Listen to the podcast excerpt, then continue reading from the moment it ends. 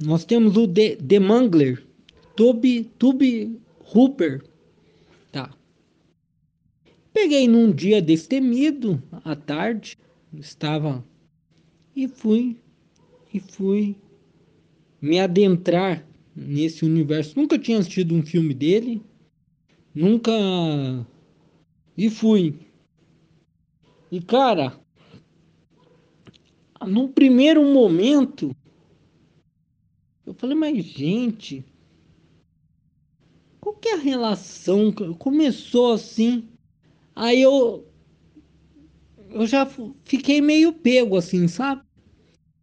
De qual que seria, porque assim, ó, eram uns problemas que já me davam de largada, assim. Por exemplo, vamos lá, esse filme você, a gente tinha conversado sobre o Vigilante do Candeias tal. E o Vigilante do Candeias, pelo menos o primeiro, o prólogo do filme, é o paraíso, né? Que é aquela vida no campo, onde que mesmo que tenha aquele trabalho sofrido, nós temos ali a roda de viola, a cachaça e tudo. E o no The Mangler é, a questão da máquina e ela já deixa bem clara ali que essa máquina infernal ela tá ali, né? Mas o que que acontece? Vem essas é, vem o desenvolvimento e a questão de desses personagens forasteiros que eles já perderam mulher, eles já perderam amor, eles já perderam. O que resta para eles é o, o mínimo que eles consideram é honesto. É o, é o mínimo que eles consideram para poder respirar. E aí, meu irmão, eu juro para você. Aí acontece tudo aquilo. Quando chega no hospital e o médico tá com, com um dedo a menos, eu falei, puta que pariu. Esse filho da puta, olha para você ver o que, que é um coração ligado com a cabeça totalmente romântica, né? Esse filho da puta desse médico matou a menina. Esse filho da puta matou a menina. E o que que vem no desfecho? Não adianta, cara. Tem pessoas que elas podem ver o diabo de frente, que vão continuar. O destino, o destino é, é a maldade. Vamos lembrar o tabu? O amor que não é, é santificado, o amor que ele não é batizado, ele é castigado. Então o destino que ele não é abençoado para ser um bom destino não adianta. Então, aí o que, que acontece? Vem aquela curva onde você sente que realmente nós já não precisamos mais falar sobre o que é o mal. O mal já está aí, né? Mas é, é muito além de um lado é, diabólico, onde o que que acontece? É um filme onde eu não digo que é a questão do mal, onde é a questão do inferno, onde é a questão do, da revolução industrial transformada no capiroto. Pelo contrário, é que ainda restam homens que acreditam, acreditam na vida, cada um do seu jeito. O místico, o advogado, ou até mesmo o fotógrafo que acaba falecendo, né? Mas ainda existe um pedaço de pureza. Entendeu? Então, por exemplo, aonde eu, eu chego? enquanto ainda existir um feixe de esperança, por mais é, gigantesca que seja a máquina infernal, ela sempre vai estar tá correndo risco. Porque não pode ser o tamanho que for a máquina infernal. Um, um timbre de luz, ele, é, ele já, já possibilita toda a revolução, toda a modificação.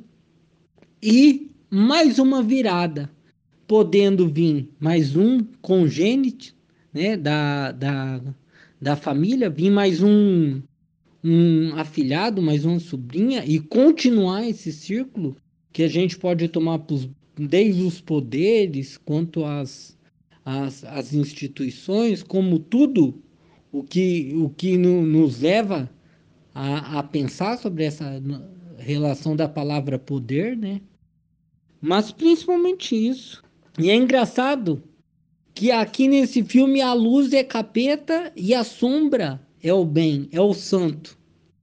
É engraçado isso de como que às vezes o santo ele está travestido de capa, ele está travestido armado, ele está travestido com um cigarro na boca.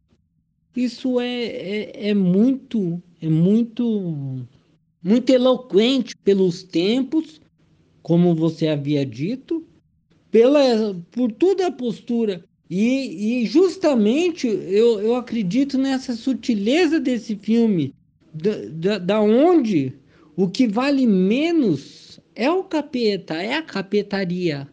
E o que vale mais é o ser humano. Cada um, o ser humano de acordo com cada um. Pensando agora aquela carta final do JJJ Pictureman, que eu não sei como é que traduz na legenda aqui, mas é tipo o homem, o fotógrafo, né? JJJ o fotógrafo. Que é quem deixa uma carta pro, pro herói do The Mangler, lá pro detetive no final do filme. E revelando toda, toda a verdade, aquilo de repente, né, só confirma as coisas que estão ao redor, né? Ele já viu tudo e aquilo só, só dá o último toque, é só é só uma. É um cara que tá ali vendo muita coisa há muito tempo, faz sentido de tudo, mas não encontra. Não tem esse encontro de almas, né? Ah, e em um momento ele consegue ver aquela. Junto com, com ele, alguém com aquela casca cínica caindo, né? Ah, você vê aquele homem decrépito, a, a pele dele tá apodrecendo, já parece que tem algo, né? Que ele diz que tá comendo por dentro e tem que estar tá esperando para sair. E no caso de todo mundo, parece que é o, é o, capeta que tá querendo sair, né? Parece que o que tá queimando por dentro é o fogo do inferno, assim, mas naqueles caras, não, é uma alma romântica, como se falou.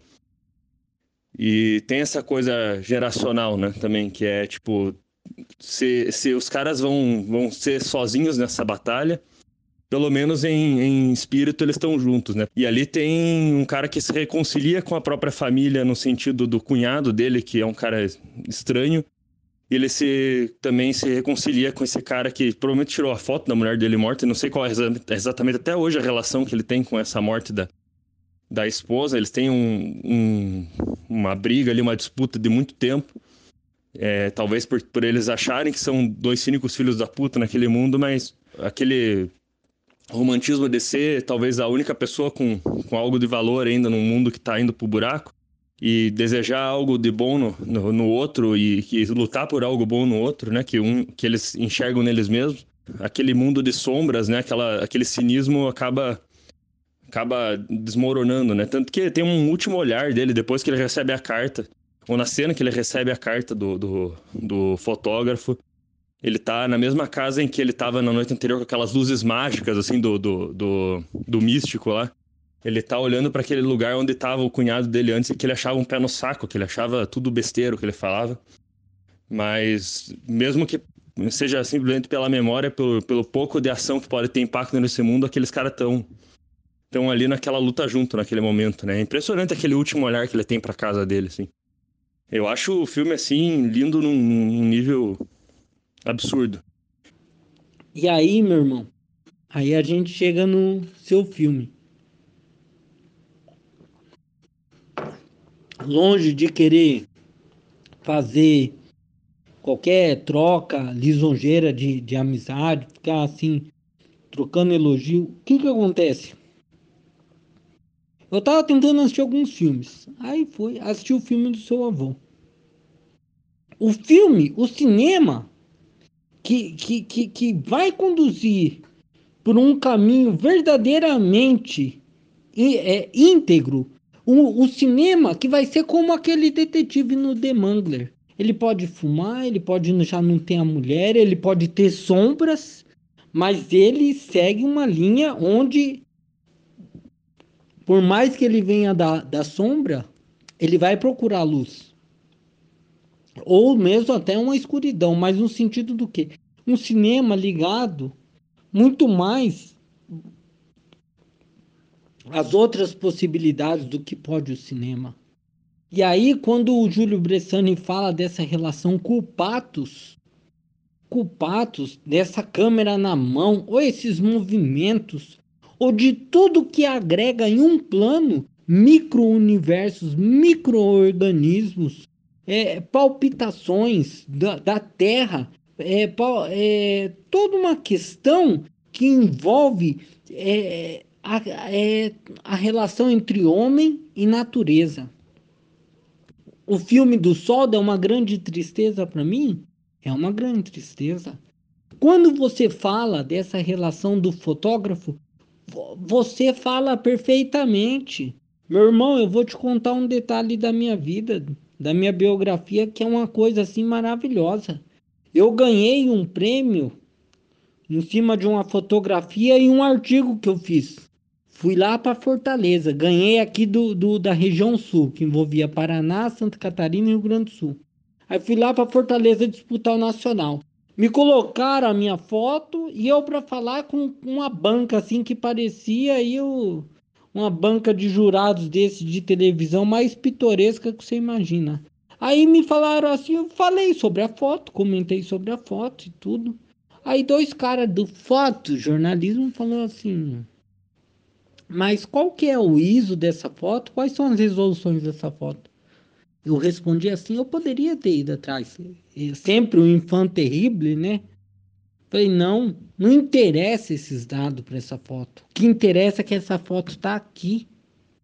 É isso que interessa. Tá mais para uma relação budista do que uma questão técnica. Puta que pariu. Os caras já se olharam pro outro ali. No olhar eu já vi que eu não ia ganhar. Eu tinha tudo, eu tinha a melhor foto, era para me ganhar. Isso é o maior congresso de comunicação. Eu tinha tudo para ganhar, mas não, perdi. Mas perdi por um lado, mas ganhei por outro. A minha convicção de fotógrafo é, é, é aquilo. Quem sabe mexer em câmera não pode mexer. Não pode fazer filme. Com toda sinceridade, meu irmão, quando você fala isso, eu não tô querendo, é, sabe, nenhum momento, sabe? Mas o que eu tô querendo dizer para você é que o fotógrafo técnico ele não consegue, ele fica zureta, ele fica burro, ele não consegue mais ter a noção do, do movimento, da locomotiva. Então, por que, que quando é esses dias, esse filme, ou mesmo o, o, o Me Tem Enquanto Existo, que é o do caixão, por quê? Porque ainda tem isso, eu consigo colocar isso. Chegou no solda, onde vem com essa questão de filmar 4K que não sei o que, não sei o que, eu perco. Eu perco o tato, eu perco a sensibilidade, eu perco o pincel. Aí o que que acontece? Por que esse filme do Solda ficou desse jeito? Justamente isso. Além da questão do fotógrafo, entendeu? É, já ali a questão do próprio montador. Então, por exemplo, quando duas, essas duas cabeças são técnicas, elas já. Não, não. Vamos lembrar o Stroheim, né? O Stroheim lá, do O de Maldição. Puta que pariu! Quantas vezes mutilaram os filmes dele, ele chorando. Ele é um caso assim que, puta merda, sabe? É, eu, eu me vejo mais refletido nele do que num, num qualquer cineasta brasileiro atual e não sei o quê. Por quê? Porque é você tentar liberar essa força, vamos pensar, esse patos, e tá no meio de pessoas medíocres. Então o que que acontece? Onde eu quero chegar? O, o, o filme do seu avô. Cara, é, tem imagens que a gente leva para vida. A imagem dele fumando ali no, na janela, ouvindo a, a, a bênção. Eu sinto a bênção. Eu, eu, eu, eu, eu, é por isso que eu falo para você que esse negócio de cinema interativo, cinema 3D, 4D ou, ou com, com cadeira vibratória, isso é tudo balela.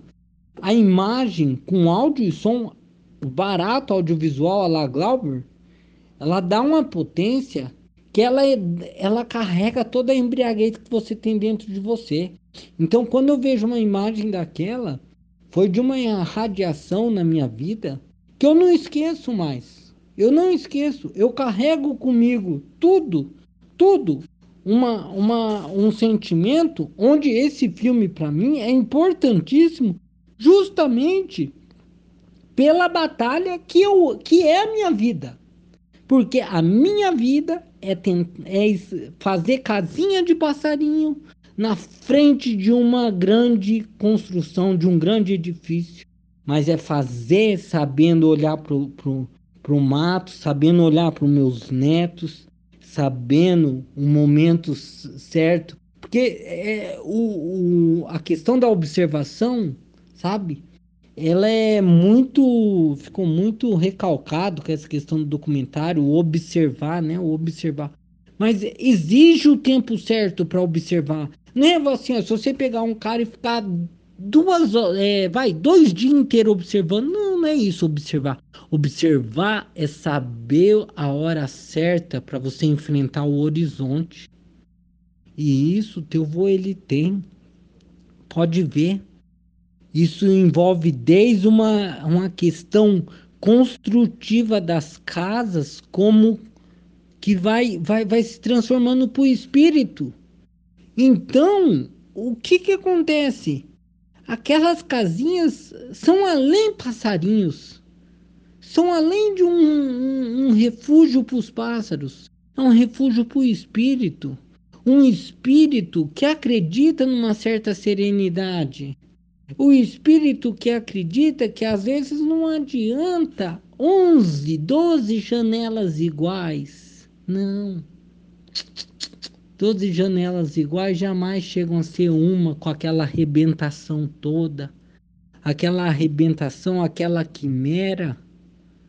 O, o fim de tarde, o alvorecer, como um, uma, uma propulsão ao cosmos. Você me entende?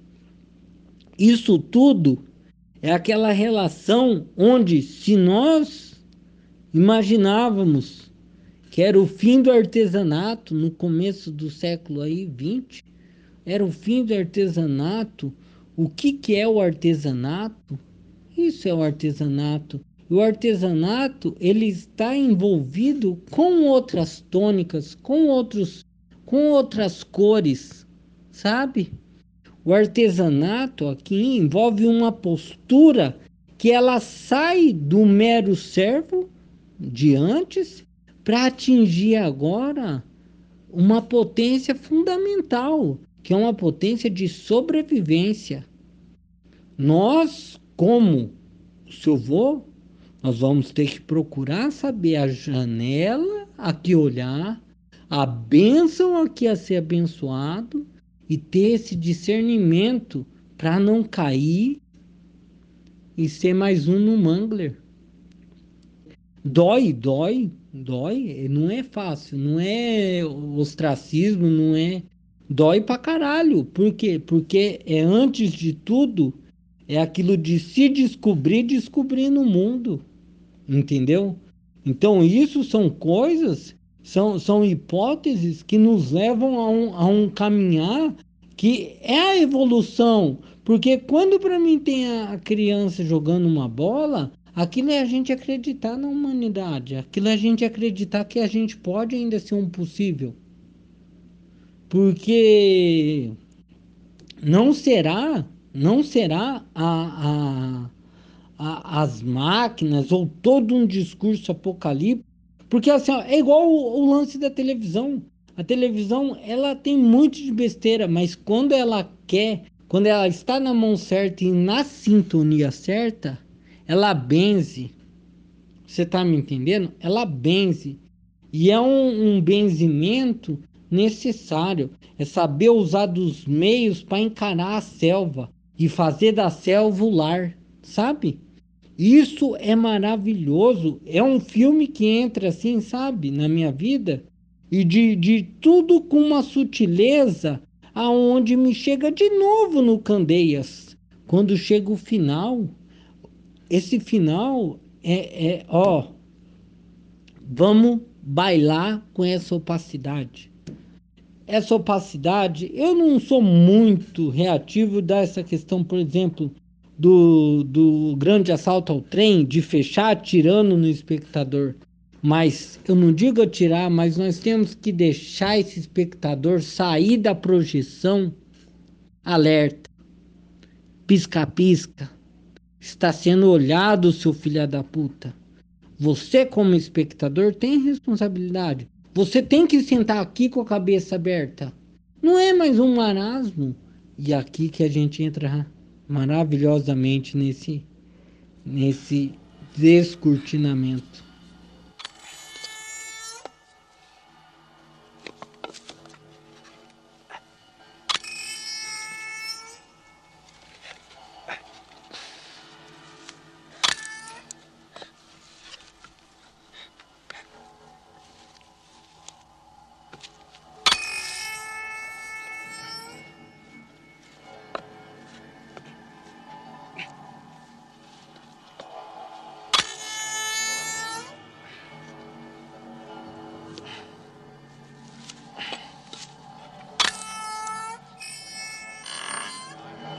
Hoje nós estamos nos reunindo aqui para falar de Toby Hooper, porque deu na telha de todo mundo. Petri está numa fase aí de ver vários Hooper seguidos, né? E viu o The Mangler duas vezes no mesmo dia.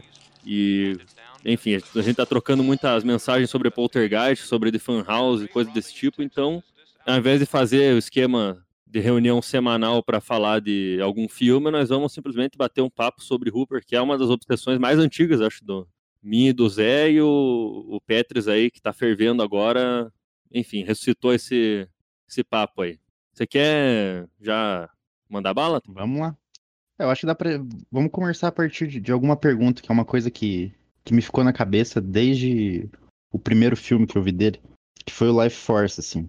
Mas, apesar de do Body Bags eu ter visto anteriormente, mas.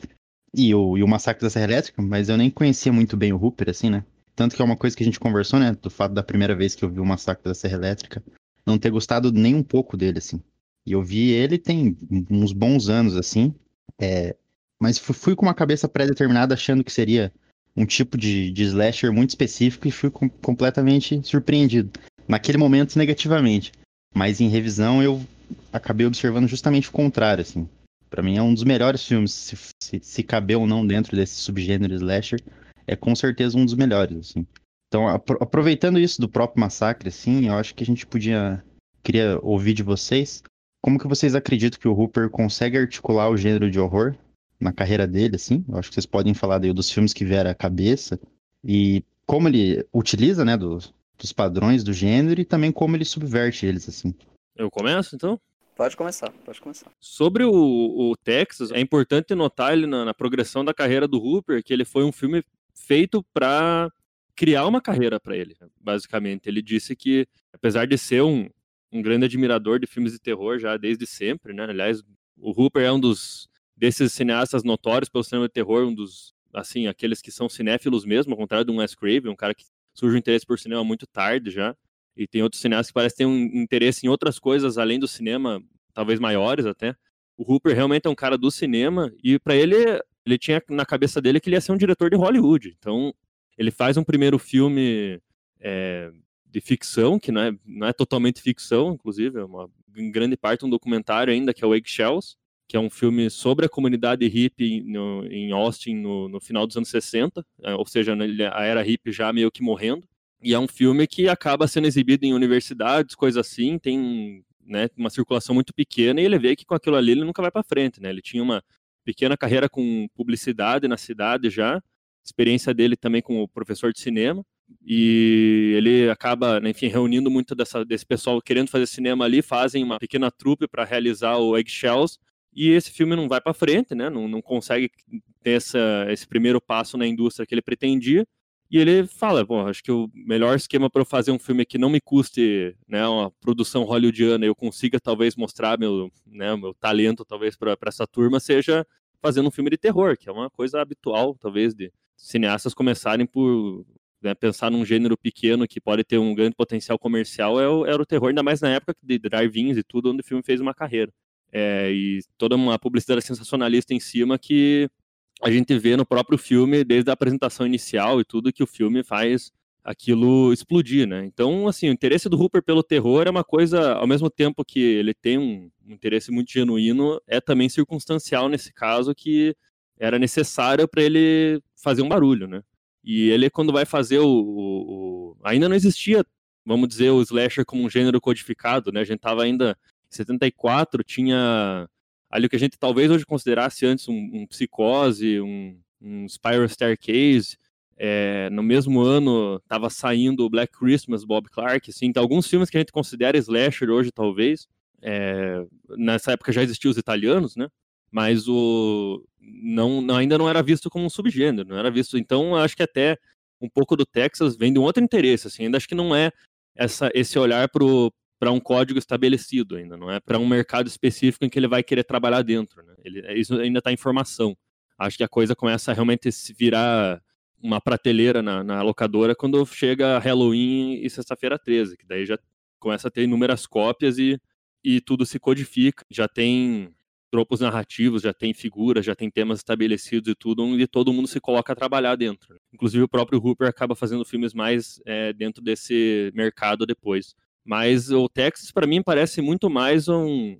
Apesar desse, desse início de interesse comercial, um dos filmes mais honestos do Hooper a respeito dessa dessa era e desse ambiente em que ele estava inserido. Ele, ele faz um filme muito sobre aquilo que ele cresceu vendo, a princípio, né? Um, é um filme sobre o. Ali a gente estava falando que no Eggshells é uma.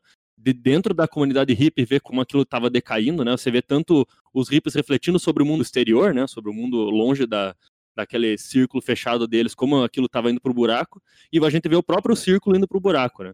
E no Texas a gente já é uma, parece uma visão totalmente alienígena. Você chega num, num, ambiente desértico ali, que essas imagens mais antigas do cinema americano são feitas né, com, com, essa, com esse imaginário. E ele chega ali para ver como aquilo que antes dava um. eram imagens de formação da sociedade, agora são imagens da decadência dela. Né? A gente vê tudo indo tudo apodrecendo, o, o, sol queimando aquilo e parece que da película exala um cheiro de carniça, quase assim, de tão, de tão forte que é. E a gente tem esse olhar realmente externo para a sociedade tradicional texana dentro daquela família e a sociedade, né, que tentou fugir daquilo, né, que na verdade eles estão retornando para casa, né, dois do, do, do, pessoal do grupo de jovens estão na verdade retornando para uma casa que eles nem conheceram, eles estão eles são dali, mas eles estão alienados daquilo e eles voltam para aquilo para ser, né, engolidos pela pela própria família tradicional e tal. É uma coisa que parece um retorno uma brutalidade primitiva e que é consequência inevitável dessa, dessa desejo de progresso e, enfim, o filme tem diversas imagens, acho, de, de que a gente está chegando num, num, limite do progresso humano, assim. Inclusive, uma coisa que tá o filme todo é como a gasolina está acabando, né? Eles têm que eles passam primeiro pelo churrasquinho de gente lá, pelo posto onde tem um churrasquinho de pessoas para buscar gasolina e não tem, né? Eles têm que voltar no outro dia, então eles enfim, seguem caminho e ficam presos naquela casa muito por isso, né? Nem a, eles não poderiam seguir, seguir em frente. E, enfim, a gente vê que depois tem um cemitério de carros e de coisas que eles colecionam provavelmente das vítimas deles, né? A própria casa, assim, são pessoas que vive, viviam do abatedouro ali perto e parece que a carne bovina já não é suficiente, então eles tiveram que começar a se alimentar um pouco uma resultado da pobreza que o desenvolvimento acabou jogando aquela família cada vez mais e mais para o meio do nada, assim. Então, são, enfim, ao mesmo tempo que a gente falou, é um desejo de fazer um filme de terror para se inserir na indústria, ele parte de coisas que são para o Hooper muito mais um interesse profundo, né? Um interesse pessoal muito maior. E são imagens que talvez o cinema de horror não tivesse explorado até ali. Inclusive, ele fala muito que parte da inspiração dele para fazer um filme de terror moderno nesse estilo mais seco, mais é, eles usavam na época ainda cinema verité, né? Falava quase documental, assim, que eu acho meio absurdo vendo o resultado do filme, quanto ele, ele parece mais um cinema plenamente experimental, mesmo totalmente formalista. Mas é que ele pega isso um pouco do, de ver o resultado que deu do Noite dos Mortos-Vivos do Romero, né? E que foi um filme que estourou na época e, e era uma produção totalmente amadora, né? Feito entre um grupo de amigos querendo também estabelecer a produtora deles. Mas é aquele terror que poderia ser né, transfigurado num fantástico, assim, ele retorna totalmente para uma para uma matéria crua, assim, ele, ele volta para a humanidade brigando com ela mesma, assim, os próprios monstros não são monstros, né, eles são pessoas que voltaram à vida, assim, eles não têm a forma de monstro, eles não são desfigurados, não, eles parecem pessoas ainda, eles parecem aquele ente querido que as pessoas perderam. E, enfim, essa, esse humanismo, talvez, assim, do, e, o, e a falta de recursos plenamente assumida do, do Romero, algo que inspira o, o Hooper, e ele vê que, e assim parece que se define todo o cinema dos anos, de terror dos anos 70 e não só de terror, a gente vê um reflexo, acho que nessa brutalidade em todos em todo o cinema novo dos anos 70 ali, americano principalmente. mais independente, assim, e uma abertura para, enfim, para violência explícita, para que no caso do Hooper é, é, meio estranho como ele, na verdade, o filme era para receber é, o, o, rating mais, mais pesado da MPAA e o filme não tinha uma gota de sangue, né? Então, isso mostra um pouco do que era essa força formalista mesmo de, de tratar essa violência implícita nas coisas e, e, a decadência explícita do mundo, né? Sem você precisar mostrar a violência física no, nas, nas pessoas em si. A, a, atmosfera em si era tão pesada, parecia que tudo tava, que tudo era tão violento que você não, enfim, você não precisava mostrar uma ferida ali para a coisa ser sentida, né? E o filme tinha essa, essa sensação de perdição o tempo inteiro, né? Enfim, isso é só dando aí o que é o começo dessa incursão no, no terror do Hooper. Isso é ainda ele, vamos dizer, colocando uma, uma base no gênero que depois muita gente vai retornar e querer imitar e querer ganhar em cima. É um filme que tem inúmeras tentativas de cópias depois. E, enfim, depois o Hooper acaba indo para Hollywood muito por causa desse filme, realmente. É, a convite do Friedkin, ele é acolhido pelo Spielberg, tudo, vão fazer o Poltergeist junto depois, é, vai para TV por causa, enfim, muito por causa desse filme. E depois ele começa a, a explorar a coisa por outros lados, né? Mas o começo do Hooper no cinema de terror é, é uma coisa bem diferente, acho que da, do que a maioria pretendia fazer, né? Quanta coisa. É, eu nem sei por onde começar. Falando do, do, do Hooper como é, diretor de horror. O Palu já deu uma contextualização é, do negócio, mas eu só queria lembrar, acrescentar uma coisa é, na contextualização. Falou do, do Romero. É, mas tem uma coisa que, que, que, eu acho muito curiosa da geração de diretores é, desse período, que inclui, obviamente, Hooper, Romero, uh, uh, o Craven, uh, David Cronenberg também, é, John Carpenter, é que é uma geração, essa geração de cineastas de terror, eles entraram no, no, no gênero terror, em, vários deles, na verdade, em grande medida para fazer é, deslanchar suas carreiras, né? Se você vê, vários deles estavam fora dos grandes centros de produção, Hooper no Texas, é, Romero em Pittsburgh, é, David Cronenberg no Canadá, antes do Canadá ser o, o megapolo cinematográfico que é hoje, né? Em que muitas produções fazem filmagens lá pra, por razões de incentivo fiscal, etc. Uh, enfim, vários deles fora do, do, do, que era o circuito, alguns com, com educação em escola de cinema, uh, como o caso do Carpenter. E eles entram no gênero para achar um rumo para a indústria, né? Então o gênero de terror é uma uh, o horror é, foi de certa forma a porta de entrada de uma geração altissimamente é, é, bem formada, altissimamente consciente de si mesma, em alguns casos até bastante intelectualizada, é, principalmente se você julgar alguém como um Cronenberg ou, ou até um Romero.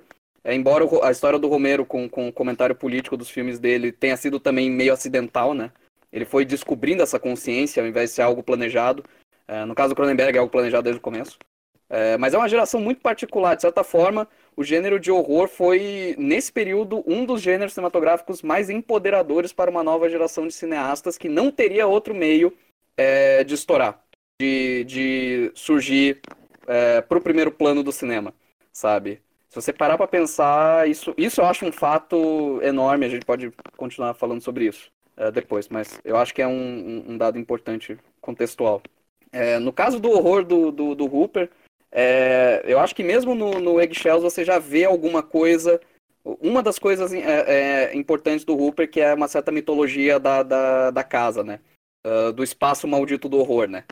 É, porque grande parte do, do, do, do Eggshell se passa numa casa que parece que tem um porão encantado. Inclusive tem uma, tem uma cena absolutamente maravilhosa que é que coloca o Eggshells talvez no, no na, que coloca uh, o Eggshells muito próximo daquilo que um Jairo Ferreira no Brasil chamaria de um cinema de invenção, né? É, que é uma cena maravilhosa em que o cara entra no porão da, da, da, casa e ele começa uma luta de espada consigo mesmo. De certa forma, o porão, o porão da casa tem o poder de, de duplicar o, o, o mundo real. E a cena é feita de, tal, de uma forma tão simples ela é feita utilizando a trucagem mais básica e elementar do cinema, aquela trucagem que nos foi ensinada por Méliès, bem no começo do cinema, que é basicamente você cortar no quadro entre, entre um plano e outro, mantendo o quadro. Né? Então você tem o cara dando golpe, tem a trucagem e aparece ele no outro quadro levando o golpe. E daí você junta as duas e você tem aquele efeito estacato de momento em que dá o contato com a espada, você corta pro outro. Isso para mim já, já, já, já tá na essência do que o Hooper vai fazer. Ele ainda não sabia na época que ele iria fazer isso com horror, é, mas já tá na, na, na essência, né? Ele fez o Texas, é, e aí chega talvez é, o filme, da, a meu ver, da autoconsciência dele. É, os dois filmes da autoconsciência dele, né? Que são o, o, o Funhouse e o Poltergeist. É, tem o Eaten Alive também, que é um filme que inclusive eu preciso é, é, rever. Mas o, o, o Poltergeist e o, e o, e o Funhouse são, de, de, certa forma, os filmes nos quais a mitologia Hooper de, de, de horror é estabelecida, sabe? É, o tema da Casa Maldita é levado ao zênite, sabe? A Funhouse, a, a, que é a casa do horror, né? Que tem aquelas engrenagens internas, com aquela lógica própria, com aqueles personagens estranhos que, ele, que, que são reminiscentes do Texas. É, e o Poltergeist, que é aquela casa que existe um segundo mundo por trás dela, né? Da mesma forma como o porão duplicava a ação do personagem, aqui é, é, a casa cria um segundo mundo, né? Uma, um fenômeno que aparece no filme com a bilocação, é, como é explicado de certa forma na linguagem um tanto quanto pseudocientífica do filme. É, e o Hooper explora essa, esse tipo de dualidade. A gente tem um mundo absolutamente ordinário e esse mundo absolutamente fantástico que nunca se revela plenamente. E aí tem outro dado do horror do, do, do Hooper e que ajuda a gente a entender por que, que é, o que, que eu quero dizer com invenção. É, porque tem uma, se tem uma coisa é, que, que o Hooper não é no horror, assim, é, isso diferencia ele, por exemplo, de um, de, um, de um Cronenberg, assim, por milhas. E até diferencia ele um pouquinho do Romero é, também nesse ponto, que o, o Hooper não é um revisionista do horror, é sob aspecto nenhum, nenhum, nenhum é, a abordagem dele não, é, não chega a ser tradicionalista, não é meramente repetir o que os velhos mestres fizeram, mas é um pouco um pouco diferente, que a meu ver ela é melhor exemplificada, por isso que eu digo que o Funhouse é um dos filmes de autoconsciência dele, é, na forma como ele trata o, o monstro de Frankenstein, né, a criatura de Frankenstein no filme. É, tem um personagem do filme que ele usa uma máscara de Frankenstein, de monstro de Frankenstein, né, do Boris Karloff, que é a iconografia básica do monstro. Né? E de certa forma é a iconografia que foi vulgarizada com o tempo. Inclusive foi vulgarizada pelo próprio Karloff, pela própria Universal, né? Que houve aquele período em que houve um certo cansaço dos filmes da Universal, é, que daí começou a surgir aquele novo tipo de horror encabeçado por, é, por gente como, como o Val Lewton e depois pelo, pelo Castle, né? Pelo William Castle um pouco depois. É, e que daí o gênero da, os gêneros de horror, os filmes de horror da Universal ficaram realmente diluídos em si mesmo, né? Começaram a misturar com uma certa iconografia de humor, né? Aqueles filmes do Abbott e Costello, etc. Né? E, e é essa figura morta de, de da máscara de, de, da criatura de Frankenstein, tal como interpretada pelo Karloff, que começa no filme, né? Aparece esse personagem, um tanto estranho e que cumpre ordens de, um, de seu mestre. E em um dado momento, o que acontece, uma das personagens tira a máscara de Frankenstein e o que que tem? Você não tem mais o monstro de Frankenstein do Karloff, você tem o monstro de verdade do filme, que só aparece é, no terço final do filme, se eu não me engano.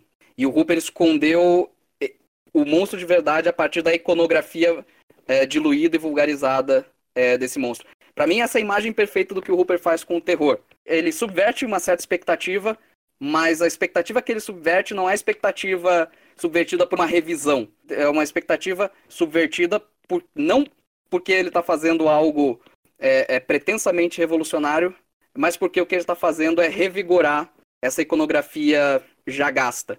Então ele coloca o monstro de verdade é, por baixo desse monstro que, que, já virou domesticado, de certa forma. Eu acho aquela cena absolutamente exemplar é, do que ele faz, sabe? E ele faz isso em basicamente todos os filmes dele existe esse, esse elemento é, é, de retrabalho é, e às vezes até apelando para um, um, certo elemento invisível do horror, né? Que para mim é o poltergeist é isso, né? Porque nós nunca chegamos a ver é, de fato como é o mundo do outro lado, né? Do outro lado é, dos mortos. Nós só vemos as consequências daquilo e levado ao zênite no último filme dele, né? Que é o Jim, né? Em que a gente tem a visão desse outro lado. É, mas, de novo, uma coisa extremamente sutil, um, um, um horror de ambientes. É, algo muito próximo, inclusive, do que o próprio Val Lewton fazia. Tem várias cenas do Jim que lembram, é, no corte do diretor principalmente, que lembram muito isso, né? É, inclusive, um dos grandes problemas do, do corte de cinema do Jim é que uma das coisas que o Hooper coloca no invisível é, é, é explicitada. E em prejuízo do próprio filme, inclusive. Então, essa é a abordagem, a meu ver, dele, né? Ele é um revigorador de uma certa tradição é, perdida, enquanto que, por exemplo, é, outros cineastas usaram outras abordagens, né? O, o, o, o Cronenberg com uma certa é, é, é, expressividade física do horror, o, o, o Wes Craven com aquela subversão que ele fez a partir da, da, da, da história que o Bergman contou né, na Fonte da Donzela com o Last House on the Left. Depois o próprio Craven vai apelar para uma certa meta-iconografia. O Carpenter com, com a revisão que ele faz, a revisão de horror que ele faz do Rocks. Então todos esses cineastas tentaram, de alguma forma, revigorar essa tradição é, de horror. E o Hooper é muito, é muito paradigmático porque ele revigora essa tradição por ela mesma, quase. E isso é um dos motivos pelos quais os filmes do Hooper eles foram por muito tempo considerados, e ainda são por muita gente, um tanto quanto ridículos. Tem um certo elemento de ridículo. Né? O próprio Robin Hood elogiou o Texas em parte por causa desse elemento de comédia ridícula de comédia absurda que eles têm. E exatamente por isso, porque ele está sempre no limite entre a iconografia gasta e quase ridícula e o horror absolutamente de verdade, sabe? Aquela essência indizível, maldita e, e, e, e escondida e essas duas coisas dialogam profundamente no, no cinema dele, mais do que em qualquer outro grande mestre da geração dele, né? Que foi uma geração de grandes mestres. A geração de, de, de de horror da, do, do Hooper é talvez a, a, grande geração da história do cinema de horror. É, se você contar com os italianos ainda, que são um pouco mais jovens, se você considerar eles como parte de um mesmo movimento, aí você não tem nem o que dizer. Você não tem nem o que dizer. É, é o período mais brilhante do gênero, provavelmente. Não sei se o Paulo concordaria com isso, ou o Petros concordaria. Eu só tenho uma, um complemento pequeno, só para antes do Petros assumir, que é. Eu acho que essa. O, Hooper revigora até nessa ponta que eu fiz ali do desse humanismo, talvez, que um Noite dos Mortos Vivos resgata, e que ele leva mais a fundo ainda. Mas é que o terror do Hooper é extremamente físico, né? Eu já falei um pouco isso do, da relação dele com o espaço, com o ambiente texano, né? Como ele vai tratar os monstros dele, que não são monstros, né? Eles são pessoas normais. Mas ele me lembra muito algo que aí vai mais fundo na tradição universal, assim, que é o Todd Browning, né? Que eu acho que se tem um predecessor, não sei se um mestre para o Hooper, seria o Todd Browning no, no... Se a gente vê o Drácula original, até um filme hoje que tem uma certa má fama, né? eu acho muito estranho isso, que é um filme que no, o público aí fangória, os, os, os fanboys de terror eh, meio que difama o filme, até eu vi um, um certo tempo teve um pessoal elogiando aquela versão espanhola muito pior do filme, né, que, que rodaram paralelamente, porque o filme ah, tinha né, grande, muito mais movimentos de câmera, era muito mais é, todo todo decorado assim, era uma coisa, sei lá, muito mais com muito mais flash. Aí o o que o Browning faz, ele filma aquela aquela figura sobrenatural, aquele vampiro de almas mesmo, né, o cara que suga a vida de alguém pelo pelo espírito um ser que domina a mente do outro, domina o espírito do outro, né? É um parasita social, de certa forma. Ele filma com uma, um homem que não consegue, mal consegue falar, mal consegue se mexer. É, e o cinema do Browning, na época, inclusive, que ele era um diretor de filmes de crime, né? Eram esses é, criminosos ou, é, ou homens mal, maldosos, assim, que em geral tinham que deformar o próprio corpo para meter seus golpes, ou pessoas que sobreviviam é, utilizando as suas deformações físicas, né? Pessoas que tinham que, às vezes por causa delas, tinham uma origem trágica ali e que eles levavam a cabo daí com grandes planos para, né, de vingança, algo assim.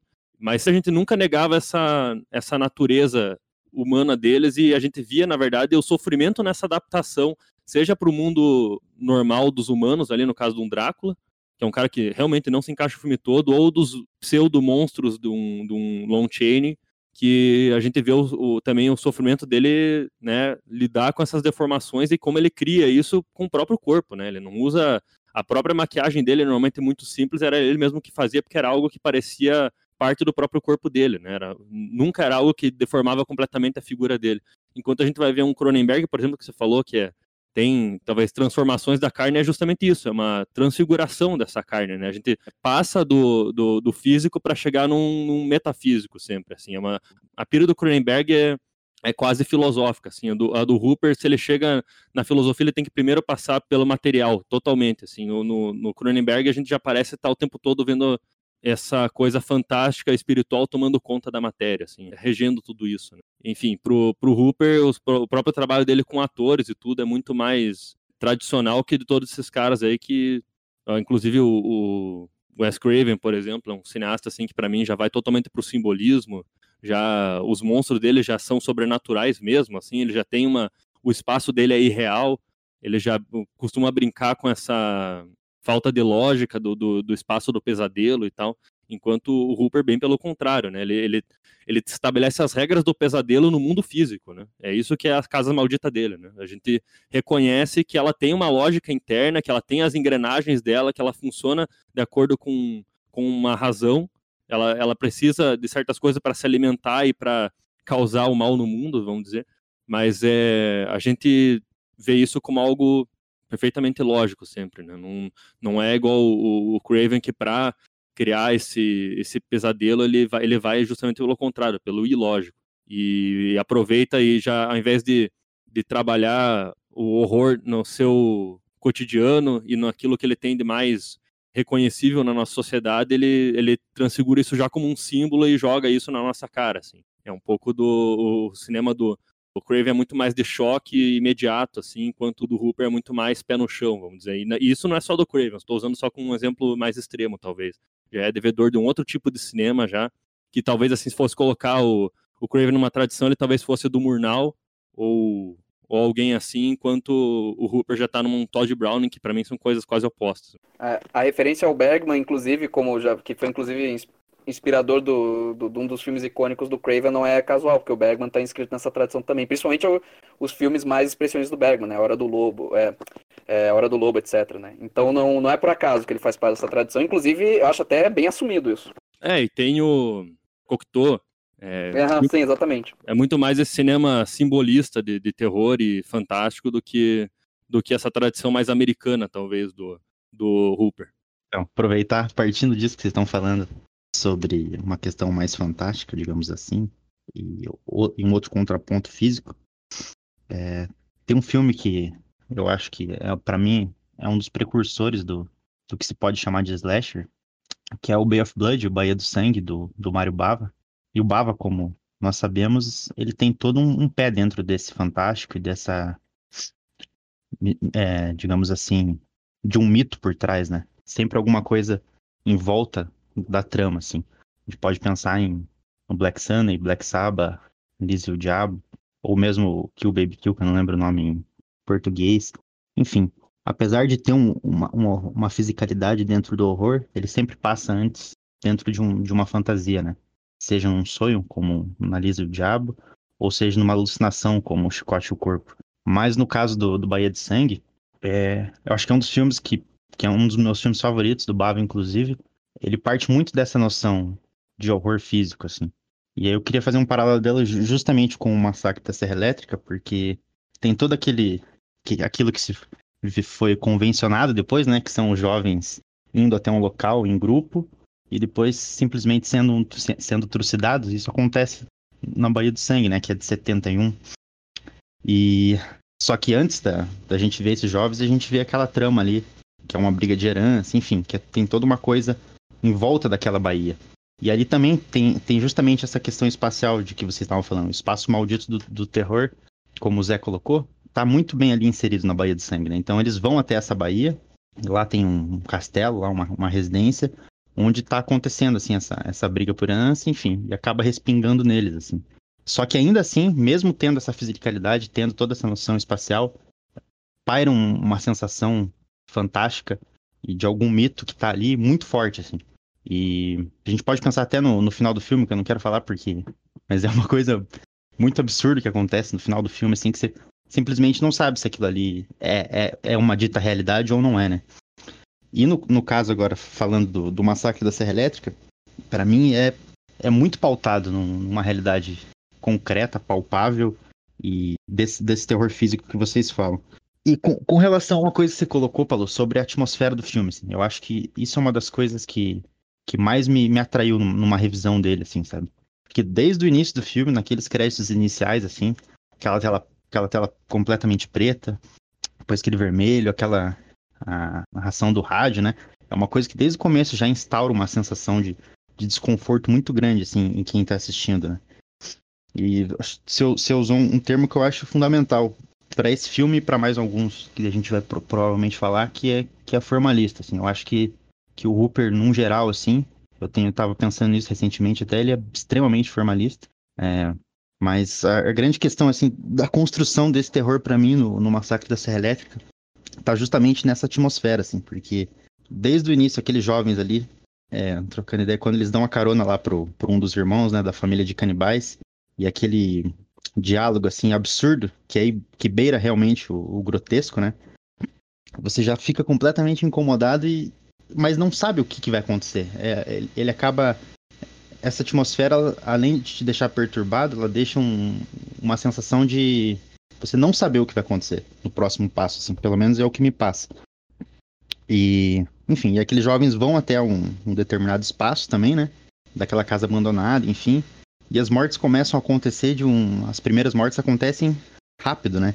E aí que, tá é, uma questão de brutalidade da realidade. A primeira morte, para mim, ela é crucial para compreender isso, né? Porque você, o cara tá lá investigando a casa, ele entra, ele simplesmente leva duas marteladas na cabeça e acabou, assim, sabe? É, é, é direto ao ponto, assim, e, e foda-se. É muito, muito, muito perturbador isso, assim. E num sentido de que esses personagens, a gente acabou. Ele não, ele não adere uma determinada substância a esses personagens, assim. Ele não quer desenvolver e falar o que, que eles são, o que, que eles pensam, o que, que não. Eles são só peças daquele, daquele mundo que vão ser trucidados ou é, vão ser é, torturados, no caso da, da Final Girl, né? Como você coloca no, no teu texto lá sobre o Hooper. Né? E uma questão que no Massacre para mim fica muito claro é, é que mesmo com essa esse vazio dos personagens, se é que a gente pode chamar assim, ainda assim você fica com, com receio quando a, a menina começa a ser a, a torturada. E você eu simplesmente, porra, ela vai morrer ou não vai, né? Mesmo já sabendo que ela ia sobreviver, eu fico nessa apreensão, assim, porque ela simplesmente grita. Acho que é 40 minutos que ela fica lá na, dentro daquele ambiente claustrofóbico. E, e, aí, quando a gente conhece aquele espaço realmente, daí acho que dá pra gente falar um pouco mais sobre isso. Aquela casa, aqueles ossos espalhados por tudo. Enfim, quando a gente descobre o que, que é aquela família, aquele diálogo. E aquele próprio velho, se a gente não sabe se, se tá vivo ou morto, que é o vô da família, assim, né? que aquilo ali, apesar de, ditar uma, uma, uma, sensação quase que, que fantástica, fantasmagórica, ainda assim é muito real, assim, né? É, eu tenho algo a falar sobre isso dos personagens. É, porque tem, tem uma coisa, é, é a meu ver, isso, isto, isto, é, isso dos personagens é uma característica que uma versão contemporânea e brasileira filmada no Paraná do, do Massacre da Serra Elétrica entendeu muito bem.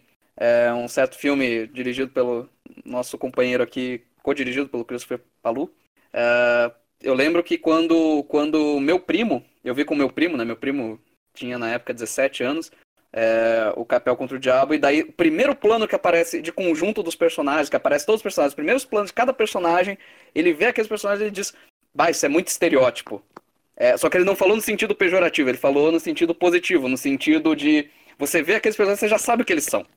É, embora o, o, o, um filme como Capial ele tenha a lucrar com uma tradição meio que estabelecida de representar esses personagens, é, mesmo no Texas, que ele, ele existe, é, de certa forma ele ajudou a fundar essa, essa tradição de representar personagens, você olha aqueles personagens, você já meio que saca, é quase que de saída, pela forma como, como eles interagem entre si, como eles agem, como o Hooper filma eles, o que eles são. Sabe, você tem a Final Girl, você tem é, é, o, o deficiente é, que é bulinado por todo mundo e, e, é extremamente ressentido com isso. Você tem o casal apaixonado meio que numa relação é, é, é hipersexualizada entre os dois, uma tensão sexual constante. Assim, você meio que tem o perfil, do, até o, o, o cara louco que, que depois é parte da família, para quem eles vão dar carona, carona, você já sabe, já meio que manja do, do negócio. Então, é, tem uma coisa que, que, que, é muito foda que o Hooper usa, e, e no Texas é impressionante, porque é, é, um dos filmes que ajudou a fundar essa tradição, e mesmo nesse filme, mesmo que a gente veja o filme sem, sem, sem ter visto a tradição de representação desse personagem que o Texas ajudou a fundar, você já meio que manja isso daí, sabe? É, e a meu ver, é, esse uso que muita gente consideraria raso de personagem, na verdade não é, mas esse uso, digamos, imediato de personagem, é uma das coisas das quais o Hooper se beneficia enormemente. É, e por um motivo muito simples. Você falou que ele era um formalista, em certo sentido eu, eu concordo com isso. É, mas por que, que o, Hooper, o cinema do Hooper tem muito a ganhar com essas representações que a gente pode chamar de típicas de personagens, essas representações que são imediatamente reconhecíveis e ele não precisa desenvolver muita coisa é, para a gente chegar nelas? É, porque fazendo isso, ele se liberta da necessidade de ter que apresentar um por um dos personagens. E se libertando dessa possibilidade, ele pode se concentrar naquilo que realmente interessa a ele, que é o horror de espaços, é, criação de cena, criação de set piece, criação de preparação, clímax, é, todos os elementos que, que, que, que interessam para eles. Então, ele se livra tanto quanto possível do, do. Isso é típico dos filmes dele. Ele se livra tanto quanto possível da, da, da do fardo de ter que é, é explicitar os personagens. Ele deixa absolutamente claro do começo. É, é o, o Christopher tem uma paixão enorme, eu concordo com ele pelo plano inicial do The Mangler que é aquela grua que meio que mostra exatamente tudo. Todas as características principais daqueles personagens já são mostradas de, de entrada no filme.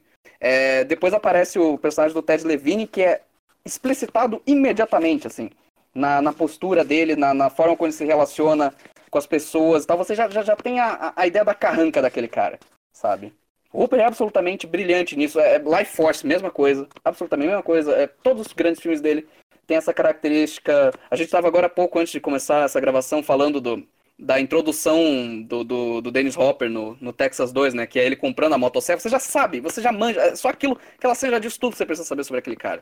E se livrando do fardo de ter que apresentar personagens é, excessivamente complexos, o Hooper consegue desenvolver as situações que essas sim aprofundam mais naquilo que os personagens são. E novamente eu remeto pro, pro, pro Jim, né? Que, a meu ver, é o equilíbrio perfeito, porque principalmente a personagem feminina do Jean é uma personagem absolutamente complexa, uh, absolutamente extraordinária, mas que é também apresentada com esse mesmo, essa mesma forma direta que permite. Então, é, é, é, isso, isso é que é a coisa bonita das convenções. Eu, eu, tenho que fazer, eu não posso dizer o quão, o quão você deve elogiar as convenções nesse ponto. É, não convenção no sentido é, imbecil de coisas que você copia, né? Você vai copiar porque você não, não, é porque você quer fazer sucesso com as pessoas que reconhecem essas convenções. Não, não. Convenção não, não serve para isso. Ela serve para livrar o cineasta, o artista, de qualquer forma, do fardo de ter que fazer aquilo que ele não quer fazer. Entendeu? O MacGuffin, por exemplo, que o Hitchcock utilizava, ele livra, livrava o Hitchcock do, do, do, fardo de ter que apresentar uma situação que não interessava para ele e ir direto ao ponto. O Hooper, uma das características do tipo de horror do Hooper é que ele é absolutamente preciso nisso saber exatamente o que ele quer, o que interessa e o que não interessa, e chegar lá. E com resultados absolutamente extraordinários. É, nesse sentido, ele é, ele é, um formalista, mas eu não, eu não diria que os personagens são só peças num jogo. É, através das situações a que ele expõe, ele aprofunda mais do que aquilo que ele deu pra gente de início. Mas o que ele dá pra gente de início é absolutamente claro para já levar a gente diretamente no drama que interessa no filme. Assim, eu acho o Hooper um diretor assim com interesse muito grande em personagens, na verdade. Ele é bem, assim, não, não, que não quer dizer que o que o Matheus é, disse não é verdade também, que eles são peças nesse mundo que a gente olha com uma lógica total, assim, que a gente vê eles dominados por um ambiente e por um espaço, né? O que você falou agora também, mas é é que o, o aproveita essa coisa do do, do estereótipo, talvez, ou de uma posição já marcada dentro dessa sociedade, e que a gente. É que ele faz uma construção clássica de drama sempre, mas muito mais inteligente que praticamente todos ao redor dele, assim. É, é, é que ele coloca os personagens sempre é, engolidos por aquela ação já, e é uma ação coletiva, uma ação que foge do controle deles, tem uma força do destino sempre esmagando os personagens no Hooper. Uma coisa que acho que se fala muito, talvez, de um Lang, assim, eu acho que no Hooper talvez seja até mais forte. E ele tem até essa. A coisa do destino é tão, tão forte que acho que um dos. que melhor entendeu uma narrativa trágica no cinema contemporâneo foi o Hooper também. Que parece sempre é, os personagens sendo. assim. sendo dominados por esse. por essa força oculta, né? Que foge do controle deles e que eles têm que. Ele é um papel que eles têm que desempenhar no mundo. É algo que vai possibilitar é, que as coisas mudem ao mesmo tempo vai possibilitar o próprio fim deles mesmos. O que acho tão extraordinário é justamente, tipo, tem filmes que o Hooper demora muito mais para ele começar a introduzir esses elementos estranhos que, como o Petri falou no Texas, já está logo na, na, primeira cena, já está logo nos primeiros planos, já tem um desconforto de, de, imagens e sons assim que ele causa imediatamente. Parece que você está dentro daquele caixão com aquele cadáver. É, parece que você está no meio da confusão tentando entender tudo como, né, e aquela narração distante do rádio torna a coisa ainda mais, mais absurda, assim, que, né, ele narra tecnicamente o que está acontecendo, a gente está vendo ali um cadáver podre, as, os, os flashes da câmera é, revelando, assim, o, o, a carne queimada, os, os, dentes podres, coisas assim, e, e enfim, e o, a hora que ele abre, faz aquele traveling no cadáver, que mostra o cemitério e aquele céu laranja, parece estar tá pegando fogo, assim, uma coisa que a gente tá dentro daquele espaço completamente horroroso e a gente ouve aquela narração distante enquanto tem aquela trilha de, de lata batendo, assim, uma coisa de instrumentos quebrados que ele fez, uma orquestra de instrumentos quebrados, que, enfim, a gente sente uma, um, uma dissonância absurda de, de como a gente né, deveria encarar a, a, decadência e como né, a gente está jogado no meio do negócio, a gente não sabe como fazer. E parece que nos outros filmes dele, os personagens estão nessa posição que a gente está no Texas. Eu acho até incrível que no, no Item Alive, por exemplo, é um filme que até que o Zé não gosta muito, é, ele tem essa, essa variação no, no Bates Motel, assim, de, do hotel tá trazendo as pessoas, os personagens e tal, a gente vai... Mas ele vai, na verdade, apresentando a diversos personagens periféricos, né?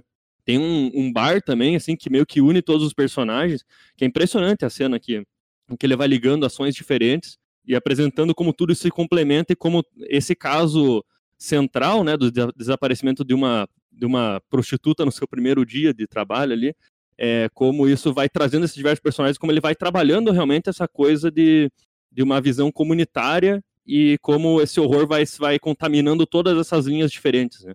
É, na verdade, assim, o Hooper, ele, ele, ele gosta de trabalhar até essas coisas pequenas de personagem e tal, esses detalhes até, só que ele, ele se nega a contextualizar demais de início, né? Ele faz isso realmente, tipo, ele apresenta uma situação que vai trazer todos aqueles personagens que vai colocar eles dentro do seu trabalho ou num, num, nesse contexto familiar que leva eles a fazer certas coisas, seja, tipo, a gente tem um, talvez um, uma versão mais extrema disso, uma combustão espontânea, que a vida familiar do cara é parte de um programa é, de conspiração do governo e tal, e, e, assim, não existe vida privada, né? Tudo, tudo parece comandado por forças ocultas, realmente. É, você falou ali do The Mangler no começo, que também é, é, tipo a vida daquele grande capitalista e a vida dos funcionários parece toda. É, e é, no, no, fundo, a vida dessa cidade parece estar toda concentrada em torno daquela máquina. Enfim, a gente vê no Texas talvez a versão mais radical dele querer ver com uma certa distância essa decadência comunitária e como tudo, como talvez esse espaço maldito acaba engolindo tudo, né? Como ele, ele engole e vomita essas, essas pessoas, mas é, isso nunca deixa de, de, também de ter uma construção até tradicional de personagem, só que feita de uma forma mais inteligente. No caso do, do Poltergeist é um caso bem extremo, até porque ele tem aquela construção lenta típica do, dos filmes do Spielberg, eu acho assim, de, uma, de uma, um retrato da América suburbana, e que a gente vê todos os detalhes daquela família, a gente conhece intimamente como, como funciona aquela família. Eles até a princípio têm uma coisa, quando começam os fenômenos sobrenaturais e que vão desregular a vida dessa família e que vão transformar aquilo no caos e no terror que vai refletir um terror que né, assombra toda aquela vizinhança, na verdade, e todo um projeto de civilização. como Aí que tá aquela coisa do Hooper, ele parte do part... extremo particular para chegar no geral, ao contrário do, de vários outros, né? É, mas, é... enfim, a gente passa meio filme praticamente vendo a, a, o funcionamento normal dessa família e como, e como o sobrenatural vai, vai tomando conta aos poucos, né? Como aquilo começa como um fascínio por coisas estranhas, aí vira uma brincadeira, de repente algo estranho, né, mais ruim acontece, de repente engole a menina, aí eles tentam, né, lidar com essa ausência, tentam buscar ajuda e não sabem como, e depois eles tentam começar a, a planejar como resgatar a menina que que desapareceu dentro da, do próprio lar e, e, a gente, enfim, conhece até mesmo os investigadores sobrenaturais, começa a fazer parte daquela família, entendeu?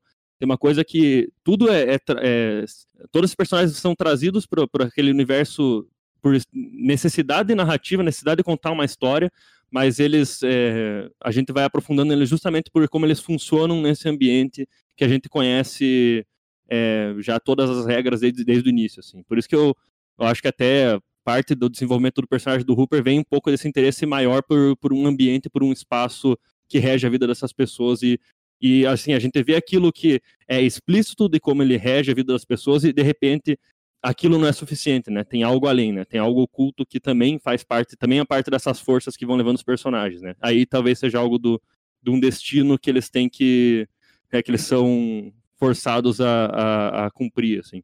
Mas é, enfim, eu acho que o Hooper, inclusive, é um, é um diretor de atores como poucos outros assim em Hollywood. Isso desde a da Hollywood clássica, tem poucos diretores conseguiram tantas atuações grandes quanto o Hooper conseguiu nesses filmes, inclusive de gênero, que ninguém dá nada para o que um ator pode fazer.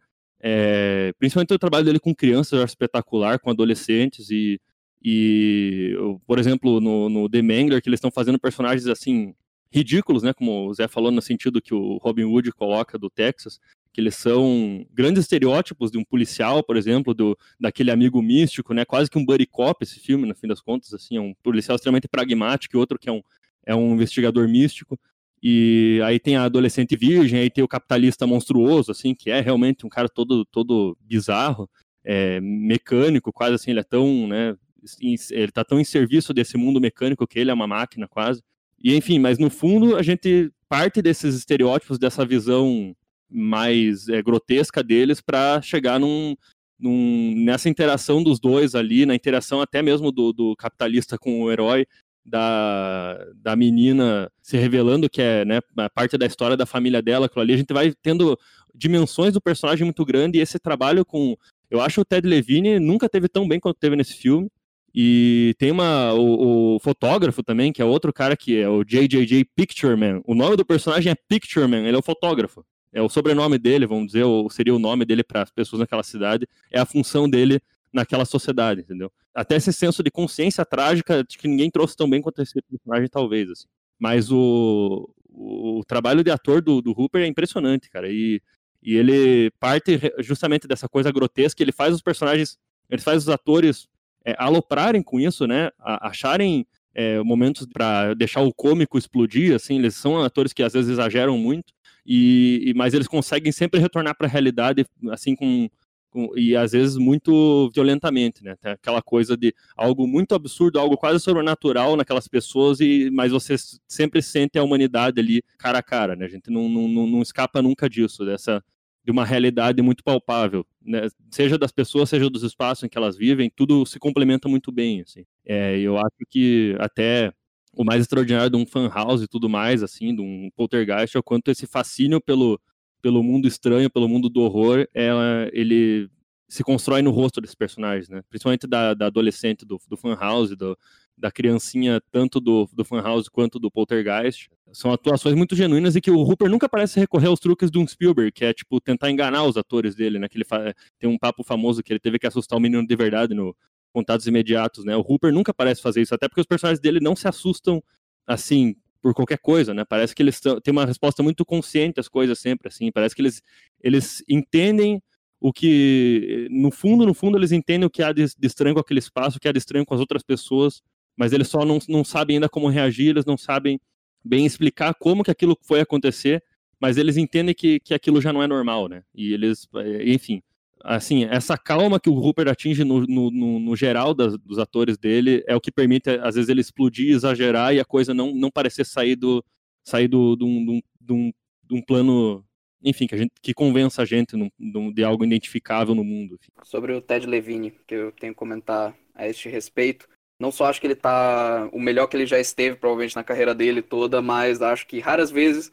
um ator ficou tão bem é, num personagem, um personagem se confundiu tão perfeitamente com o ator como é, no caso do, do, do, Levine. Com certeza, é, dos anos 80 em diante, né, o, o The Mangler dos anos 90, é, raríssima, raríssimas vezes eu vi isso nesse, nesse nível.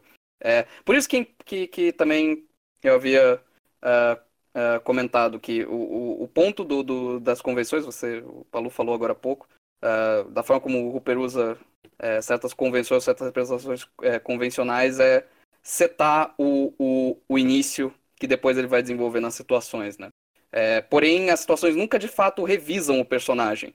Elas aprofundam aquilo que, de certa forma, você já pega no começo. O que ele faz é apurar, sabe? É um trabalho de, de apuração é, daquilo que já é plenamente visível desde o começo, muito mais do que de adição ou de revisão posterior. É, mesmo no caso, por exemplo, da família do Poltergeist, é, você já meio que sabe o, os papéis que eles fazem, o Hooper vai, vai esmerando isso, né? E até, por exemplo, cenas que, que pareceriam muito é, revisionistas dos papéis tradicionais de família são mostradas por ele é, de uma forma absolutamente é, brilhante, cuidadosa e de tal forma mostrar, incrivelmente natural. Isso que o, que o Paulo falou de, de, é, de ter uma certa calma.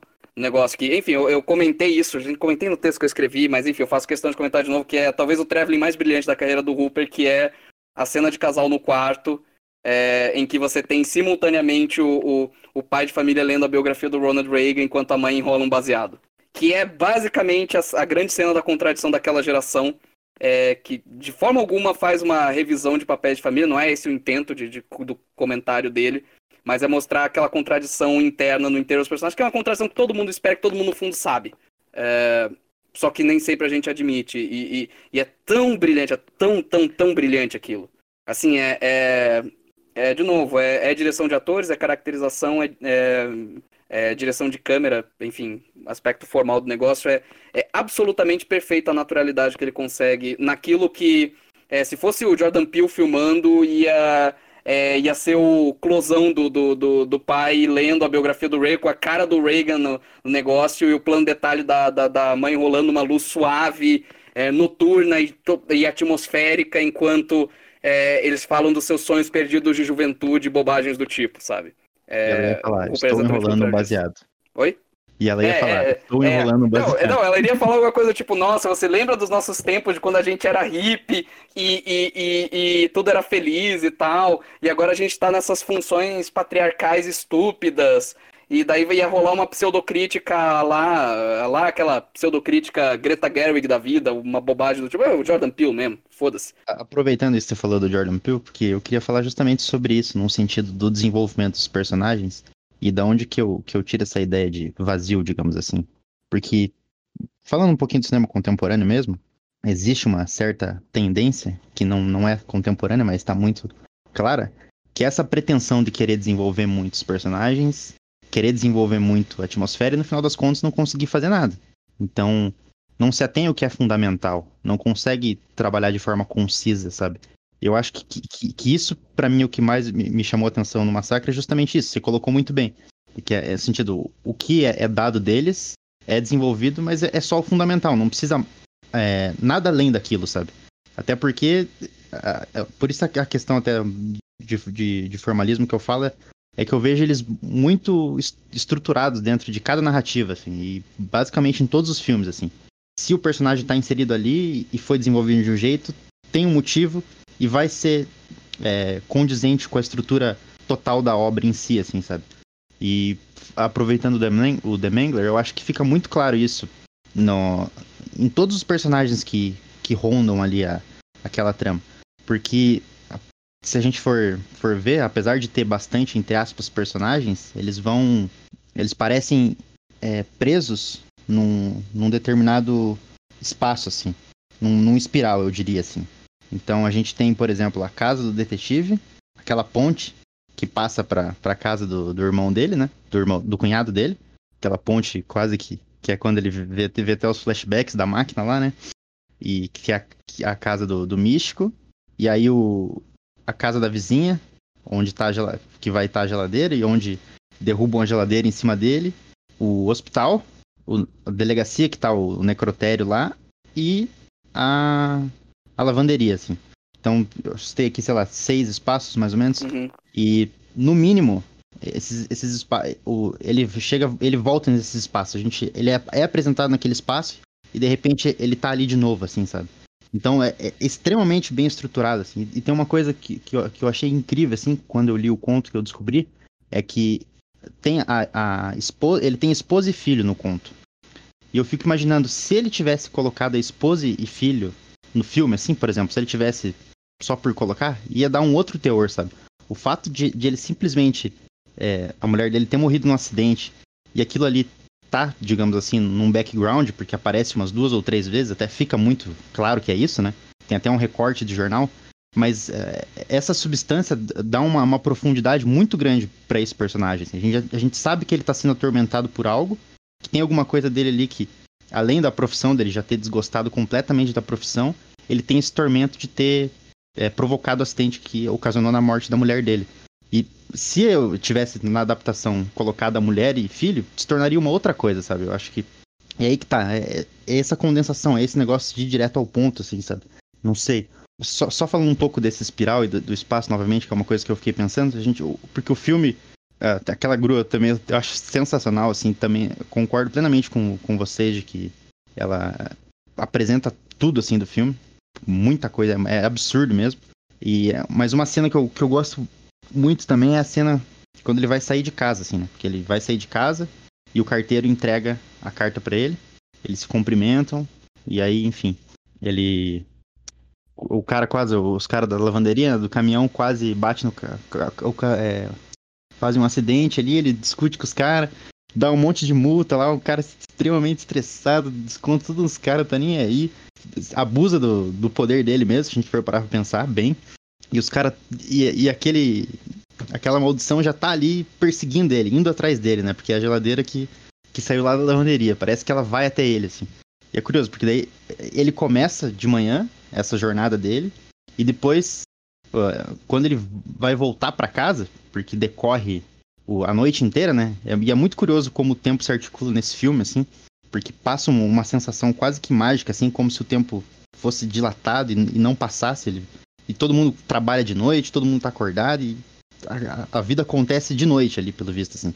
E quando acabar a jornada dele, né, nessa investigação, vai acontecer exatamente o começo. Assim, é ele cumprimentando o carteiro e pegando a carta, assim, só que agora completamente destruído por todo o percurso que ele passou, assim.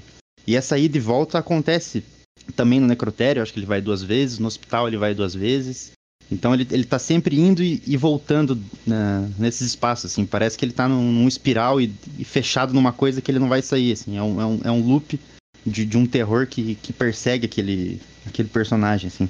Petras, é, é, assim, aconteceu um, uh, um fenômeno sobrenatural agora de telepático, porque enquanto você falava, eu estava articulando o que você estava falando na cabeça, me veio justamente a ideia de desenvolvimento em espiral. É, segundos depois você falou isso, e daí pensou, rolou, rolou a sintonia aqui. Eu, eu concordo plena, plenissimamente é, é, com você, e, e, daí você citou, eu já volto no, no, lance da espiral, mas você citou cinema contemporâneo.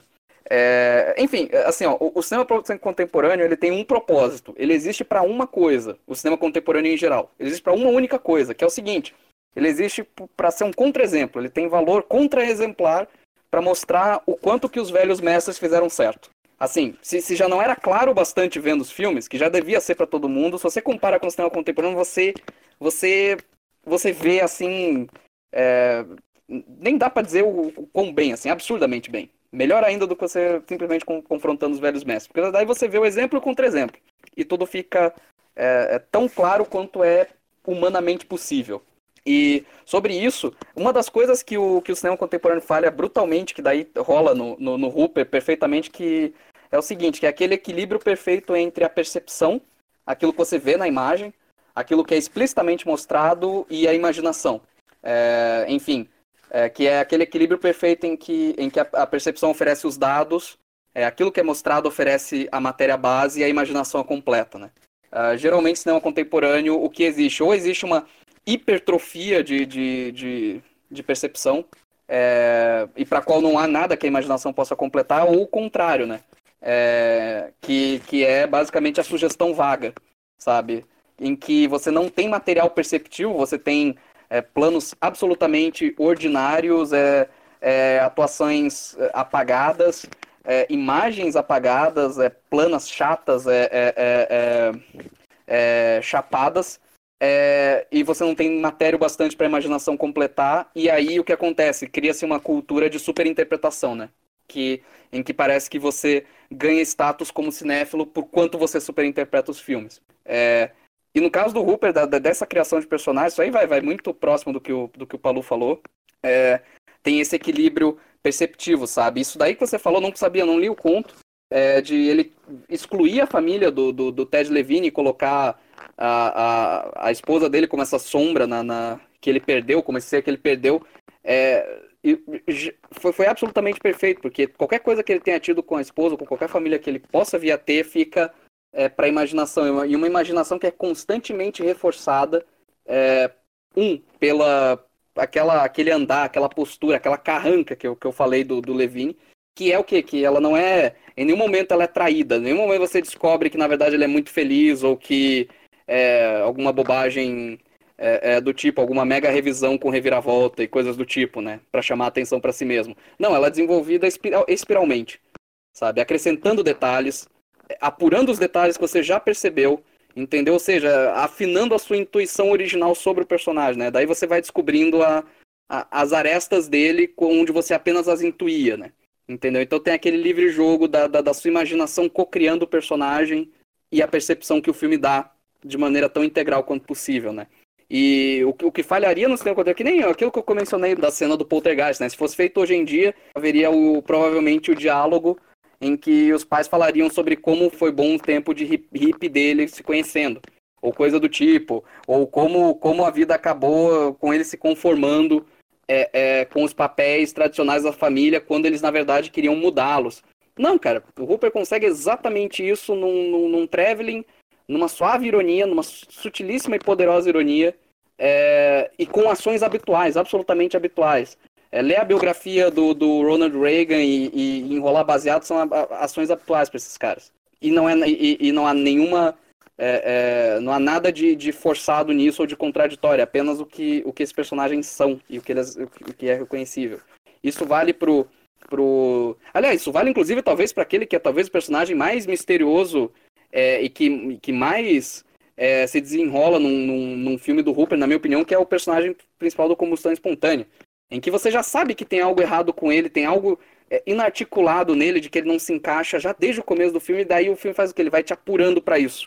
Cada vez mais você vai entrando nesse personagem que é apontado no próprio filme como a aberração, é, se eu não me engano, é a aberração perfeita. Eu não vou lembrar agora qual é a, o tema, o Paulo talvez me, me ajude. É, mas é basicamente é você descobrir quais são os limites e os contornos dessa, dessa, dessa pessoa absolutamente aberrante, mas que é, ao mesmo tempo, o ponto de chegada da aberração, né? Tipo, a, a aberração perfeita, sabe? É, e, da, e de, de, novo, né? O filme faz a sua promessa e cumpre. É, ele não vai te levar. É, você descobre, você descobre como se fosse vendo pela primeira vez, mas já o que no fundo você intuía, né? Enfim, é, bom e velho Bresson de novo, né? É, nada, nada que seja inesperado que já não seja secretamente esperado por você, né? É, tem esse equilíbrio no Hooper, né? Que é uma das coisas que torna o Hooper, vamos usar essa palavra, clássico nesse ponto. Só pegar um. puxar um negócio aqui, porque você, o Paulo falou do Picture Man, né? E eu acho que até o personagem dele ali tá justamente para para reiterar alguma coisa do, do Ted Levine, assim. E, e, é, e, é, muito curioso, porque ele parece um, um negócio fantasmagórico, um negócio, um cara quase onisciente, de repente ele aparece fotografando, assim. E a caracterização dele, eu acho curioso, porque o, tem o Robert Englund, porra, não sei como é que pronuncia, mas o. Enfim, o Fred Krueger, eu acho que a caracterização do Picture Man é muito parecida com o Fred Krueger, assim. Eu fiquei na, na hora até fiquei, porra, ele tá fazendo os dois papéis, eu juro que eu fiquei em dúvida, velho. Na verdade, cara, Existe um papel duplo ali que o, o cara, o Picture Man é também o cara da, da mortuária ali, é o cara que faz a limpeza dos corpos. Entendi. É o mesmo, tipo, ele sai de cena e ele volta como o Picture Man, assim, é impressionante a, a, como ele se transforma do nada. Eu tenho um comentário breve a respeito disso, que é talvez a grande contribuição arquetípica do Huber aos personagens, que é o que eu chamei no, no texto que eu escrevi, é, remetendo ao texto aí. Tomara que link aí, quando a gente lançar isso aí, alguém link esse texto e os outros textos que a gente escreveu sobre o Hooper. A gente escreveu um monte sobre o Hooper durante um tempo. É, acho que é uma boa, Paulo, fazer isso. Mas enfim, que é a grande contribuição do, do, do Hooper para uma certa criação de personagem, que é o que eu chamei de velho Hooperiano, que é talvez a figura mais permanente no, no, no, no cinema dele. E tem uma coisa muito engraçada no The Mangler, porque tradicionalmente você vê o Texas, é, você vê até o próprio é, Funhouse tem essa figura um pouco mais sutil, é, mas no Mangler também. É, o velho Hooperiano é, é, é, é, típico e tradicionalmente o ser que sorve a vida dos outros e faz outros servirem a ele, né? É, e geralmente ele tem essa, essa postura, essa maquiagem pesada, é, essas, essas, é, essas rugas muito, muito, quase beirando o ridículo e o artificial, né? Porque realmente é, ele, o Hooper tem plena noção de que ele está criando uma figura, uma figura quase que arquetípica do, do, do cinema dele. E, e, no mesmo filme você tem o Picture Man, né? Que é, que é, digamos, também tem a mesma, a mesma, recorre à mesma iconografia, né? A mesma, a mesma, os mesmos traços quase que artificiais e até ridículos, mas que é o contrário, a figura, é, uma figura de candura, né? Uma figura que é meio que um, uma espécie de mentor do protagonista até, dá pra, dá pra pensar. Não, é que na real, o, o, o velho Ruperiano ele não é necessariamente o vilão sempre, né? O velho Ruperiano é simplesmente aquele cara tão, tão familiar àquela estrutura maldita tão, né, ele parece sempre um velho milenar e ele conhece aquilo intimamente, né? Ele parece que ele foi até as deformações deles parecem sempre vir daquele espaço, né? Seja seja ali o, o Robert England ou ou o cara, ou tipo o próprio Leatherface, que é uma criança ainda, né? Ele é tratado como uma criança, mas que veste o couro das vítimas dele, assim. Eles parecem é, até se criar com essa lógica maldita do, do, do lugar e do trabalho deles, assim. E o negócio é... Tipo, eu lembrei agora do Funhauser, porque o, o cara que faz a chamada para os brinquedos e para pro, pro trenzinho do terror, sei lá como é que chama aquilo, é, para Funhouse em si, né, para Casa do, do Horror, e ele faz a chamada para outros espaços do, do circo também. Ele aparece em três papéis diferentes com a menina olhando para ele e reagindo estranha, assim. Ela primeiro, ele, eles têm umas trocas de ar muito estranhas entre eles, assim, tipo, como se ela, ele estivesse chamando ela. Ele chama o público e ele troca um olhar direto com a menina, e só com ela, assim. E de repente ele tá em outro espaço em que ela vai entrar e ele troca de novo esse olhar com ela. E essa, assim, é, aquele, é claramente o velho que é, o velho, entre aspas, ele não chega a ser igual o England, assim, não parece uma figura milenar e tal, mas ele é o velho que entende como tudo funciona. E ele é o pai do menino, se eu não me engano, né? Ele é o pai do, do monstro, né? Enfim. Sim. Então. Sim. É, não, sim. No Toolbox também tem, tem esse velho, né? Que, que também não é. Hum. Mas é, mas é que as representações mais arquetípicas do filme dele são. Eles acabam sendo os, os grandes vilões na, nas representações sim. mais típicas, né? Tradicionalmente. É, mas dessas é versões também disfarçado, sim, assim, né? Ele Exatamente. Poderia, mas no caso do The Mangler, a gente vê que isso consome tudo aquilo que é ancião no filme dele, né? Tudo aquilo que. Sim. De certa forma, a, a juventude está sempre um pouco deslocada, né? É como, tipo, o menino do Invaders from Mars é o único que não é tomado pela, né, o mundo adulto quase assim que começa a ser engolido pela força alienígena que transforma eles naquela coisa do Invasion of the Body Snatchers, viram tudo uma mente só, assim. É, sempre tem essa juventude deslocada, e quanto mais velho você é, parece que mais você está dentro dessa, desse, dessa uhum. lógica maldita e desse mundo que enfim, que consome tudo o espírito das pessoas, né? E o Picture Man é aquele cara, ele parece completamente incapaz de agir a respeito daquilo, mas ele mantém a, né, um pequeno caderno com fotos e com dados, né, recortes de jornal, coisas assim, informações sobre toda essa história de sacrifícios que aquela cidade tem, mas ele não vai fazer nada a respeito, ele deixa aquilo pro, pro policial que, na verdade, é um cara que tá cagando, de certa forma, ele é o único cara que, pela própria atitude, né, carrancuda dele tudo, ele não, não se mistura com essa turma, né? Ele não, uhum. ele não compactua com aquilo, assim como o próprio, talvez o, o ele não consegue entender ela, ele só entende através também do, do, do cunhado místico dele, que, enfim, justamente por estar né, tá interessado nessas coisas, né, no, no ocultismo, ele está interessado nessa. No, acha que o problema da máquina, do problema do, de uma pessoa morrendo porque foi esmagada por uma máquina é um problema espiritual, é um problema de uma possessão demoníaca. Aí, só por isso, e apesar de uma teoria que ele acha ridícula, é que ele consegue entender. Ele está tão fora disso que ele só entende através dessas teorias absurdas que o, o cunhado místico dele cria, assim. Uhum. Mas, enfim, ele só consegue, parece que, agir em relação a isso porque ele está tão fora dessa, dessa lógica da cidade que ele pode, enfim, quebrar um pouco da, da, da, daquela estabilidade, assim como os jovens do Texas quebram, de certa forma, a estabilidade da família. É né, uma coisa que eles não conseguem controlar naquele momento, o do fan house também. É, é, mas assim, eles podem até sair, mas eles saem transformados com aquela consciência, né? Assim como a jovem do, do Mangler, no fim das contas, acaba assumindo o papel do, do, hum. do tio dela, né? Acho que é tio. Sim. É e ela mostra que ela também faz parte daquela máquina agora. E eu, a própria consciência do Ted Levine, puta, agora eu, eu, infelizmente, ser um policial na cidade, eu sou um funcionário nessa merda aqui.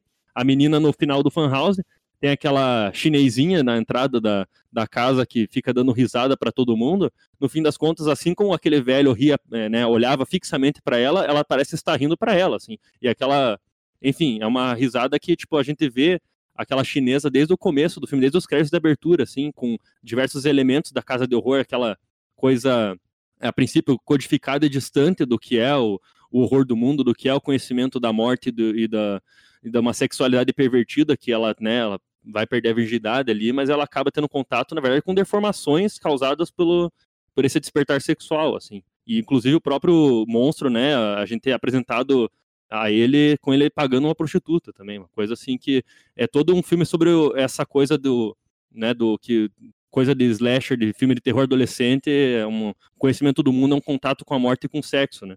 E ali ela sai daquele mundo, ela olha para trás, é aquela risadinha vem para ela, ela não consegue se livrar daquela consciência mais, assim, ela tá mudada para sempre, assim como o menininho, irmão dela que entra, é, tenta invadir aquele espaço por de toda forma, quer ser levado pro parque de diversões, na hora que ele entra, ele não consegue sair mais, né? Ele entra, ele parece ser abusado ali dentro, ele ele acaba a princípio só com medo do escuro, de repente ele começa a ter contato com as figuras ali, tem medo, ele é devolvido para os pais, mas ele é devolvido com um, um menino catatônico, assim, ele reagiu a algo é, tão escroto, tão absurdo ali dentro daquela casa, de, daquela, daquele parque de diversões, de uma casa de horrores maior, que ele não, ele já não tem mais reação, né? Ele já não é mais aquele menino rebelde, né? Agora a, a menina no final também não tem mais nenhum sinal de rebeldia, ela, ela tá resignada aquilo. Isso é uma coisa que assim como o despertar da consciência no final do, do marido do Jim, ele tá preso no hotel para sempre, né? Esse retorno para casa dele é completo. Uhum. A gente tem isso em todos os, os, os, talvez os heróis do Hooper, assim, que eles, a princípio eles podem ser deslocados, mas eles acabam despertando desse pesadelo e ver que esse pesadelo é real, né? Bem o final do Invasores de Marte, e por aí vai. É, o próprio final do, o, do Demlanger, porque o Ted Levine vai, vai lá levar uma, uma flor para ela achando que, que a menina vai ser. Ele vê a máquina de novo lá, percebe que aquilo ali continua acontecendo, ele joga a flor no lixo, e eu acho genial aqui o plano final, ele pegando o carro e indo embora, assim. E aí isso só, só para finalizar a questão do espiral, e aí fica ainda mais claro, né, tipo, as coisas voltaram e, e vai, aquela máquina continua ali, as coisas vão continuar, o pesadelo ainda reside aquele, aquele lugar, assim. Uh, uma última coisa, só para completar, que é que eu tinha que falar isso uh, agora, depois do que o Paulo falou, porque isso aí vai me levar, talvez, naquilo que é a coisa mais importante que eu tenho para dizer a respeito do Hooper, que já está de certa forma no, no, no, texto que eu escrevi. Eu ainda concordo com isso, mas eu queria aprofundar um pouco, porque é uma coisa que, que, que eu vinha pensando já sobre a respeito do cinema dele. Que isso daí da transformação dos personagens, inclusive o Paulo mencionou, né? Que é uma, uma sugestão, aliás, uma sugestão típica de sugestão de, de, de cinema clássico de que o de que o garoto foi abusado, né? Inclusive talvez sexualmente. E no Poltergeist há, há uma, uma afirmação é, é, feita que sugere que a menininha do outro lado também está sendo abusada por hordas de seres de outro mundo. É uma coisa assim, é extremamente pesado assim. É, claro, né, com a devida sutileza a sugestão, mas isso aí, mas é impressionante quando é, você sabe ver as coisas, é, você presta atenção nesse, nesse tipo de detalhe com, com o quão extremo é, que essas transformações que os personagens do Hooper passam podem ser. É, sobre o Jin, que, que, que, o Palu falou até do, do, do final, o Jin né, é a grande instância da velha Ruperiana, que é a bruxa, né? Aquela, aquela, que é o Jin, né? É o personagem é, é, da verdadeira da, da mãe, né? É, que daí é, é, talvez a grande revisão que, que, que ele faz disso, né? E, e de novo, é, o Paulo falou dessa, dessa corrente que liga todos os filmes do, do Hooper. Para mim, embora o, o, o arquétipo Hooperiano típico seja o velho Hooperiano, em em várias manifestações. O grande, grande, grande tema do, do, do Hooper, remetendo agora ao final do, do meu texto, desde o Eggshells até, até o Jim, é a juventude. E particularmente o processo pelo qual a juventude é comida, destruída, acabada, é destroçada. É, por isso que eu acho, de certa forma, um filme com Funhouse é um coming of age, mas não é bem um coming of age que você esperaria. É, não é o filme pelo qual o coming of age, que é aquele período em que você passa por uma transformação e você se torna adulto. Não, os filmes do Hooper, da mesma forma como o arco da personagem é, do The Mangler, né, da sobrinha, é, a, a, destruição da juventude do Hooper é, não é a passagem à vida adulta, mas a passagem direta à velhice. Isso é que é talvez a grande tragédia dos filmes dele, né? Você vai dos jovens aos velhos, sabe? Você vai diretamente dos adolescentes aos, ao, aos pais amargurados, mesmo que esses pais não tenham tido de fato um filho, né? Que é o caso típico do Jim, né? É, ela sofre ela sofre um aborto é, e mesmo assim mesmo não tendo tido esse filho eles já são pais ressentidos sabe já são já são um casal é, destinado a se autodestruir em constante estranhamento em constante paranoia mútua sabe sendo forçado a fazer concessões uns para os outros sabe tudo isso colocado na mais absoluta com mais absoluto cuidado então, quando eu falei, por exemplo, no fim do meu texto, que é sobre o fim da juventude, é especificamente isso. Não é só o fim da juventude sentido um caminho of age, a transformação, a passagem à vida adulta. Não, é a passagem da juventude à velhice, à decrepitude e à amargura, sabe? É, os personagens, eles não chegam a crescer em nenhum sentido próprio. Eles, eles se desfazem, eles vão, eles vão da juventude à velhice. Como que às vezes numa única noite, né? Como o caso do, do, do Fan House, que é em uma única noite você passa por esse processo todo. E, a meu ver, é o Hooper é o cineasta absoluto é, de um desse tema é, da geração e da juventude perdida. Assim, ao extremo, ao extremo. E eu acho que esse é o sentido máximo do, do, do terror pro Hooper. O terror do Hooper, fundamentalmente, é, enfim, esse terror de espaços, acaba se tornando também é, o terror de basicamente ter que enfrentar, ir da juventude até enfrentar a morte diretamente, né? E até a decrepitude e a velhice, sabe? É, literalmente é. a vida perdida. Eu acho até extraordinário um pouco no Poltergeist e tal, é porque aquela família, ela parece estar tá contente. Né, no, a gente vê na Guichel um certo ressentimento, né, dos, dos jovens ali com a vida burguesa dos pais. A gente vê no Fan House a menina morrendo de medo do pai dela e da mãe dela, assim, sem motivo nenhum, só porque ela quer sair de casa e encontrar o um namorado, né? Tem uma coisa assim de, uma, um desconforto inerente àquilo. E a gente vê no Eggshells isso explícito, né? Tipo, ah, eu sou sustentada pelo meu pai, mas eu vou me rebelar contra tudo aquilo que ele faz, entendeu? E no, no Poltergeist parece ser uma família feliz, né? Parece uma família, assim, dois pais que estão contentes de estar tá sendo, de estar tá fazendo o seu papel do que a sociedade talvez espere deles, assim, de criar bem seus filhos, de se importar com eles, né, de fazer tudo o que pode para proteger eles, mas isso acaba sendo ameaçado por forças, né, como falamos, forças ocultas por uma vingança do além, assim, que vem, é, e que eles, né, eles sabem que eles nunca vão estar, tá, eles nunca vão estar tá, é, sossegados naquela posição, né, parece que eles têm que enfrentar o passado, eles são engolidos por aquela por aquele ressentimento todo, eles são aquela possibilidade de ter uma família feliz ali é completamente destruída por essa por esses, esses mecanismos que estão além do poder deles, né? Que eles são, no fim das contas, parece algo genuíno o desejo de, de, né, de criar aquela família, mas eles, você olha para a vizinhança, é um projeto é, uniforme do, do, do, de uma, enfim, de uma civilização mentirosa, assim. E é uma coisa que isso parece nunca escapar de nenhum deles, né? Como no caso do Jim é mais é muito triste porque eles são estrangeiros nos Estados Unidos, eles são estrangeiros nos Emirados Árabes também, né? Eles não falam, não sabem nem se falam inglês ou se eles falam árabe. É, e eles não sabem também se o filho deles vai ser uma, né? O medo da mulher é que ela vai ter o filho que vai ser herdeiro daquela maldição e por isso que ela, né? Ela quer, quer matar o filho e o pai também não sabe, não tem a menor ideia do que seria esse passado dele, de como seria esse futuro caso eles né, se enraizassem ali. E a hora que ele, para ele fazer parte daquilo, ele tem que destruir toda a esperança de futuro que ele estava construindo fora, né? Ele tem que eliminar o estrangeirismo, ele tem que eliminar é, esse, né, essa possível rebelião contra a ordem anciã maldita, e isso é o que? Matando a própria esposa, né? Isso é, é, eliminando o mundo lá fora. Ele fica preso naquela vila para sempre, né? A modernidade, no fim das contas, ao invés de destruir a vila antiga e a maldição daquela vila antiga, ela só reforma ela, reestrutura ela como algo supostamente ou aparentemente novo, mas que mantém na, nos seus ossos, né, essa maldição. Queria saber se no corte de cinema do, do Jim, ele mata ela também, porque eu ainda não, não consegui ver o corte de cinema. É, cara, a princípio dá a entender que no, no corte de cinema eu não lembro tão perfeitamente, mas ele tá nessa dúvida de matar ou não, ele tá sendo tentado a matar, e a hora que ele vai lá fora, né, na, na, na, sacada, assim, ela tá quase caindo, ele tenta segurar e não consegue, algo assim, tipo, tá nessa dualidade, assim, é. seguro ou não seguro, não lembro exatamente como acontece. É, no, no corte de cinema, é no momento em que, ele, em, que, em que chega essa cena decisiva, é que tem aquela transformação dele, termina na transformação dele. Ele é possuído. É, exatamente, é, e daí você não, não não sabe, porque, né? Porque provavelmente é, é coisa de, de, de, produtor que se deixou influenciar por filme de terror contemporâneo, né? Você terminar na, na surpresinha, na transformação, né? Na revelação do, do, do monstro e tal, é, ou coisa do tipo, né? Não terminar na, na verdadeira consequência do ato, né? É, típico, típico, assim, de, é, que, que, a meu ver, o grande, o grande problema do filme, que, do corte do, de cinema que era esse final, né? É, e, que, e que no código do diretor fica muito mais claro. Esse aqui é o foda. O código do diretor, no fim, é mais claro do que o código de cinema. É, para você. Isso eu acho.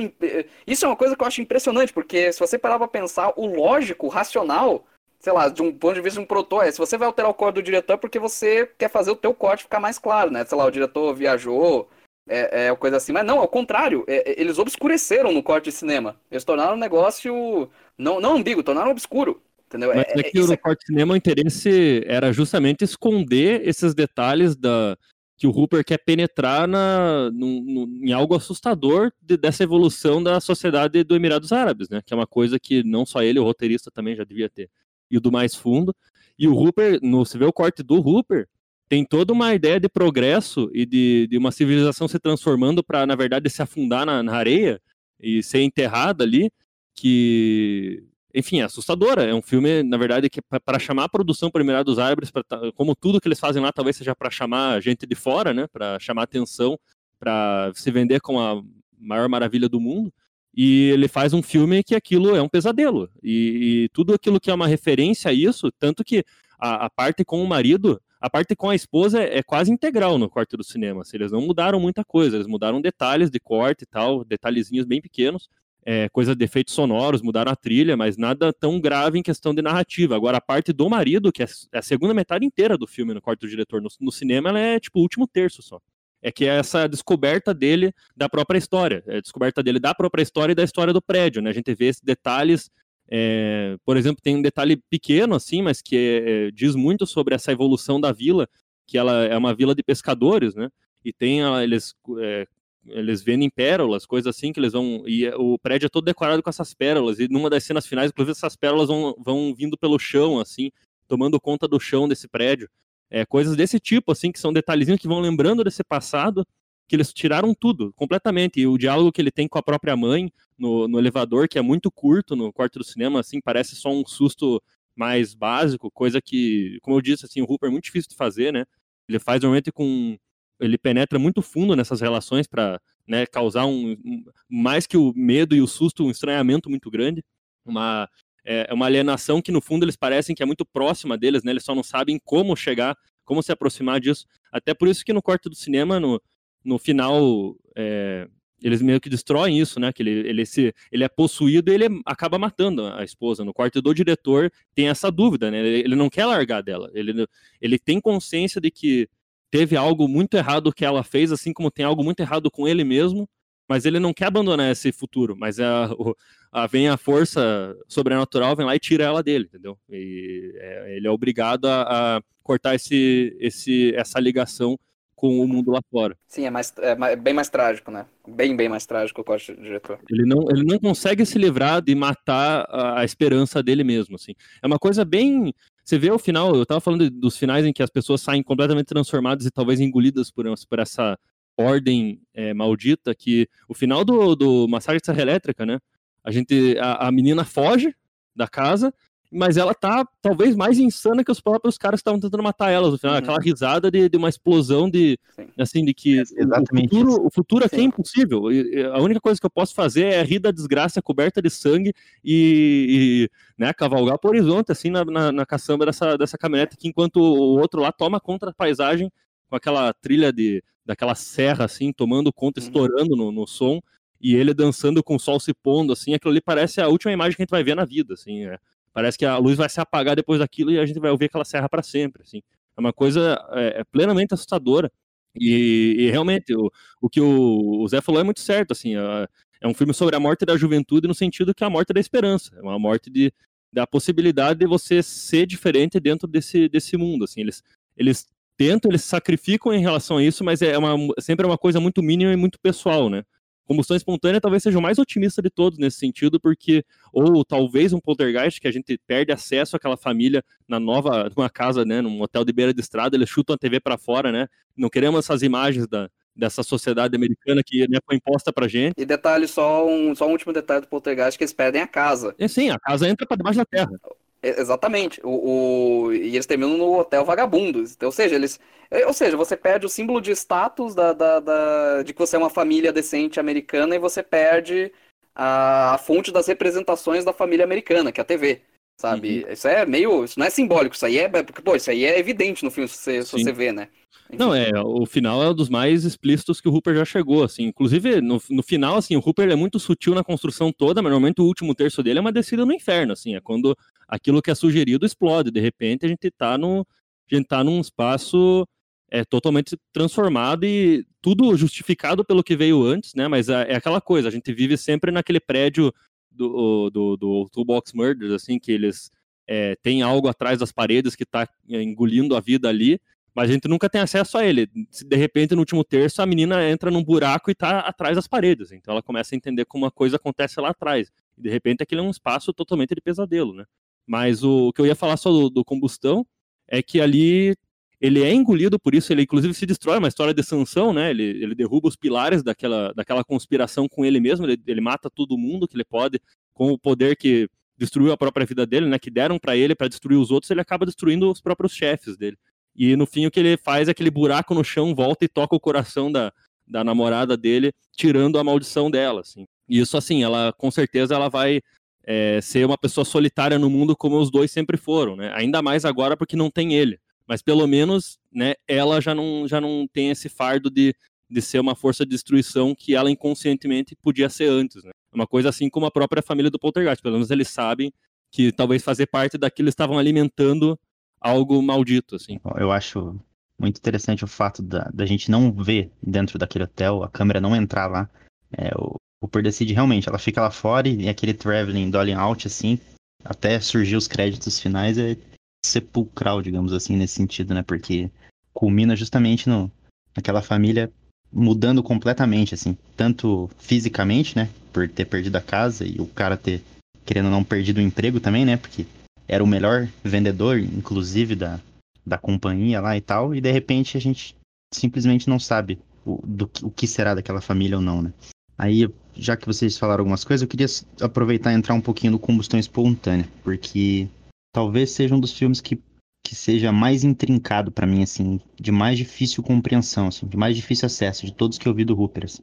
Eu gostei dele, mas nada que me fizesse é, ficar eufórico quanto outros, assim. Mas tem uma coisa que eu acho muito claro, que é uma coisa que o, que o falou lá no começo da fala sobre o Texas mesmo, que tá numa palavrinha que eu acho que é chave, que é progresso. E é muito curioso, né? Porque na história, falando historicamente, assim, a história da humanidade, a gente sempre usou esse argumento de progresso para destruir outras, outros povos, outras civilizações, outras pessoas, né? E eu acho que o, combustão espontânea é um exemplo didático disso, né? O, o, o progresso, na verdade, é uma autodestruição, assim, né? É, é muito forte isso.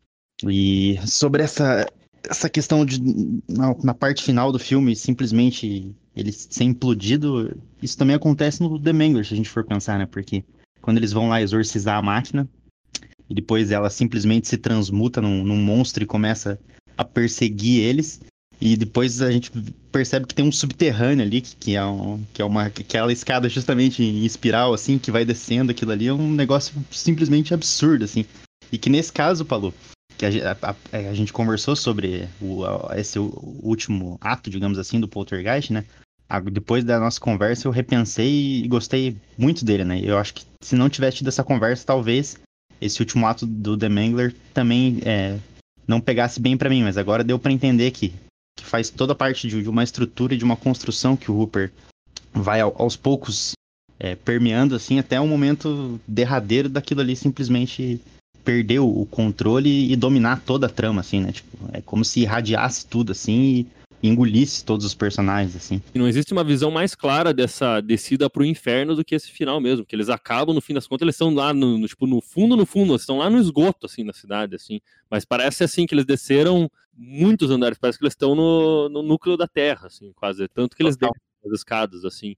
É o... É realmente o subsolo, assim. E não é o único filme dele, né? Tem alguns que ele faz isso, inclusive o próprio Toolbox Murders, que a hora que ela começa a descer, ela não para mais. Né? A casa vai para debaixo da terra. Assim, então, é uma coisa que realmente parece que, literalmente, eles têm que descer para o inferno como se fosse esse espaço do, do, do mal embaixo da terra, sempre. É, no Mortuária tem isso. É, um exemplar mesmo. Pô, o, o Toolbox Murder tem uma coisa muito forte com a, com a, questão do hotel, assim. E aquilo que a gente tinha falado do, do Poltergeist, e, e que eu falei do People Under the Stars, fica muito mais claro ainda com o Two Box Murder, né? Porque tá realmente no meio ali da, das paredes, no, en, entre. No entre, né? Tipo, uma coisa que você não, não sabe onde bem onde é que tá, assim. É um outro espaço dentro do projeto, né? Aquilo que tá realmente entre a parte exterior e a parte, a parte interna onde as pessoas normais habitam, né? Ali é o espaço onde os monstros que foram invocados podem. Os monstros que foram criados e invocados podem habitar, né? É uma coisa que seria esse e sempre esse espaço negativo do Hooper parece sugerir que essa vida existe ali, além do, do mundo cotidiano, né? Além daquilo que a gente pode observar de início. Tanto que poucas pessoas conseguem filmar o vazio e ser, fazer ele ser tanto, fazer ele tão assustador quanto o Hooper faz, né? Coisa que acho que o se tem um que faz direito, que é o Kurosawa também hoje, ele aprendeu diretamente do Hooper, inclusive. Que tipo, o Cairo é um filme que faz muito isso, Nossa, não é o único. sentido isso. Eu, eu tinha pensado justamente no Cairo quando você falou isso. É, o Kaira tem um exemplo mais óbvio, assim, mas acho que isso é uma coisa que o Kurosawa carrega pra vida também. Eu vi pouca, eu vi pouca coisa. Mas dele. ele é, é, amigo pessoal do Hooper e admitiu já que a maior influência dele em cinema de terror é o, é o Hooper e... Pô, que foda, hein? Mas o negócio é esse uso realmente do espaço negativo para sugerir algo que, né, que tá vivendo ali, que tá tomando conta dessa vida é magistral, assim, que... É, querendo ou não, até no Massacre 2 tem isso, né? Sim, no Massacre 2 também eles descem para debaixo da terra. Uhum. No, no Fan House as engrenagens são também na parte de baixo. É, é, tudo, sempre assim, é impressionante. E, e pior é que a hora que você entra nesse espaço escuro, e aliás, eu acho brilhante o plano em que ela desce, né? A primeira vez que ela cai, né? Que ela vai descer uma escadinha. Ela assim, ela acha que ela tá entrando num espaço em que tenha controle e lógica por si, talvez seja só um espaço velho daquele hotel ela dá o primeiro passo na escadinha, ela dá o segundo, ela cai. Assim, a hora que ela acorda, só tem aquela luz vindo do céu, bem no ponto em que ela caiu, e ao redor é tudo preto, assim. É um, é um escuro infinito. E a hora que ela começa a explorar esse escuro, assim, ele parece não ter fim, né? É, é para um espacinho entre a parede e a, a, parede de dentro e a parede de fora, é um mundo muito grande, né? É um mundo infinito de, de possibilidades de, do mal ali. É, é, é impressionante como essa exploração ela é Assim, é toda a segunda metade do Jim, né?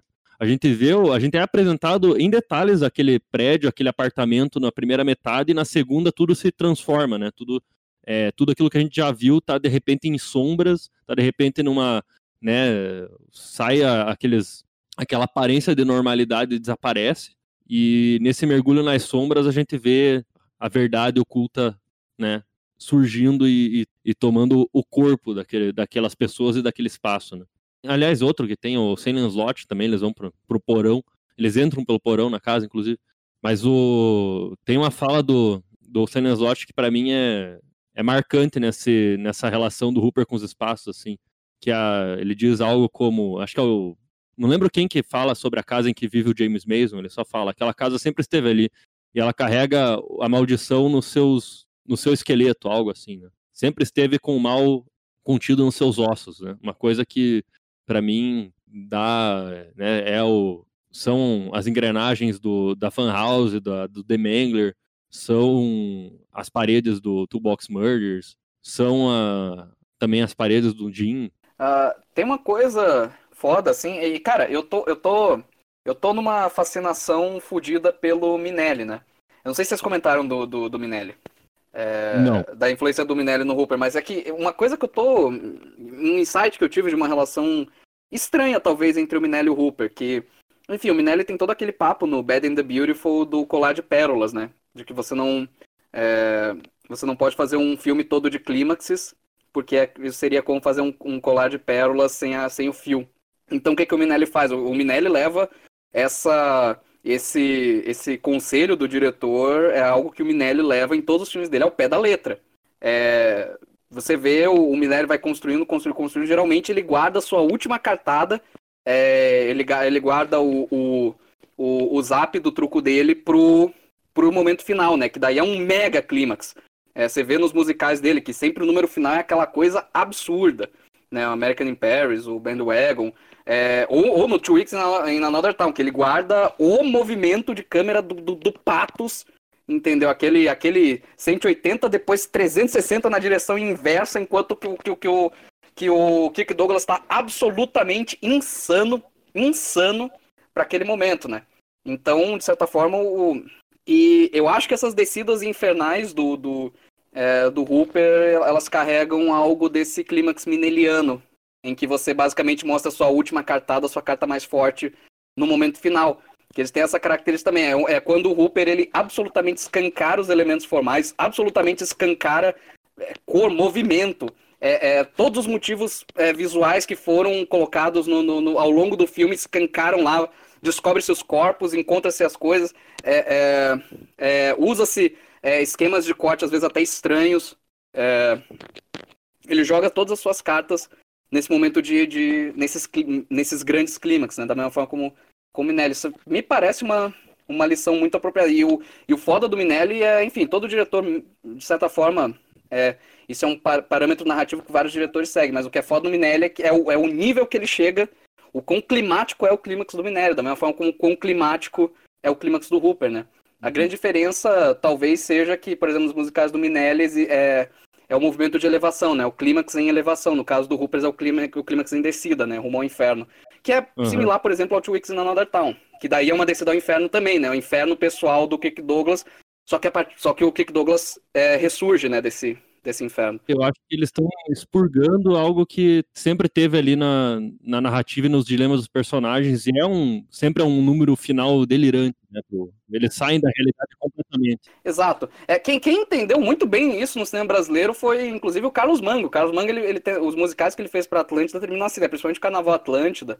É, também tem essa, essa, esse clímax mineliano, né? Que é, que é tanto quanto possível, às vezes até literalmente um, um delírio, né? E o Hooper, ele herdou isso e aplicou ao extremo no, nas descidas ao inferno, né? Enfim, é uma coisa que me veio dessa relação recentemente, revendo alguns Minellis. aliás. Mas eu acho que é fundamental. É, eu tava falando muito do uso do espaço negativo do Hooper, que é até algo que o Kurosawa acaba herdando dele.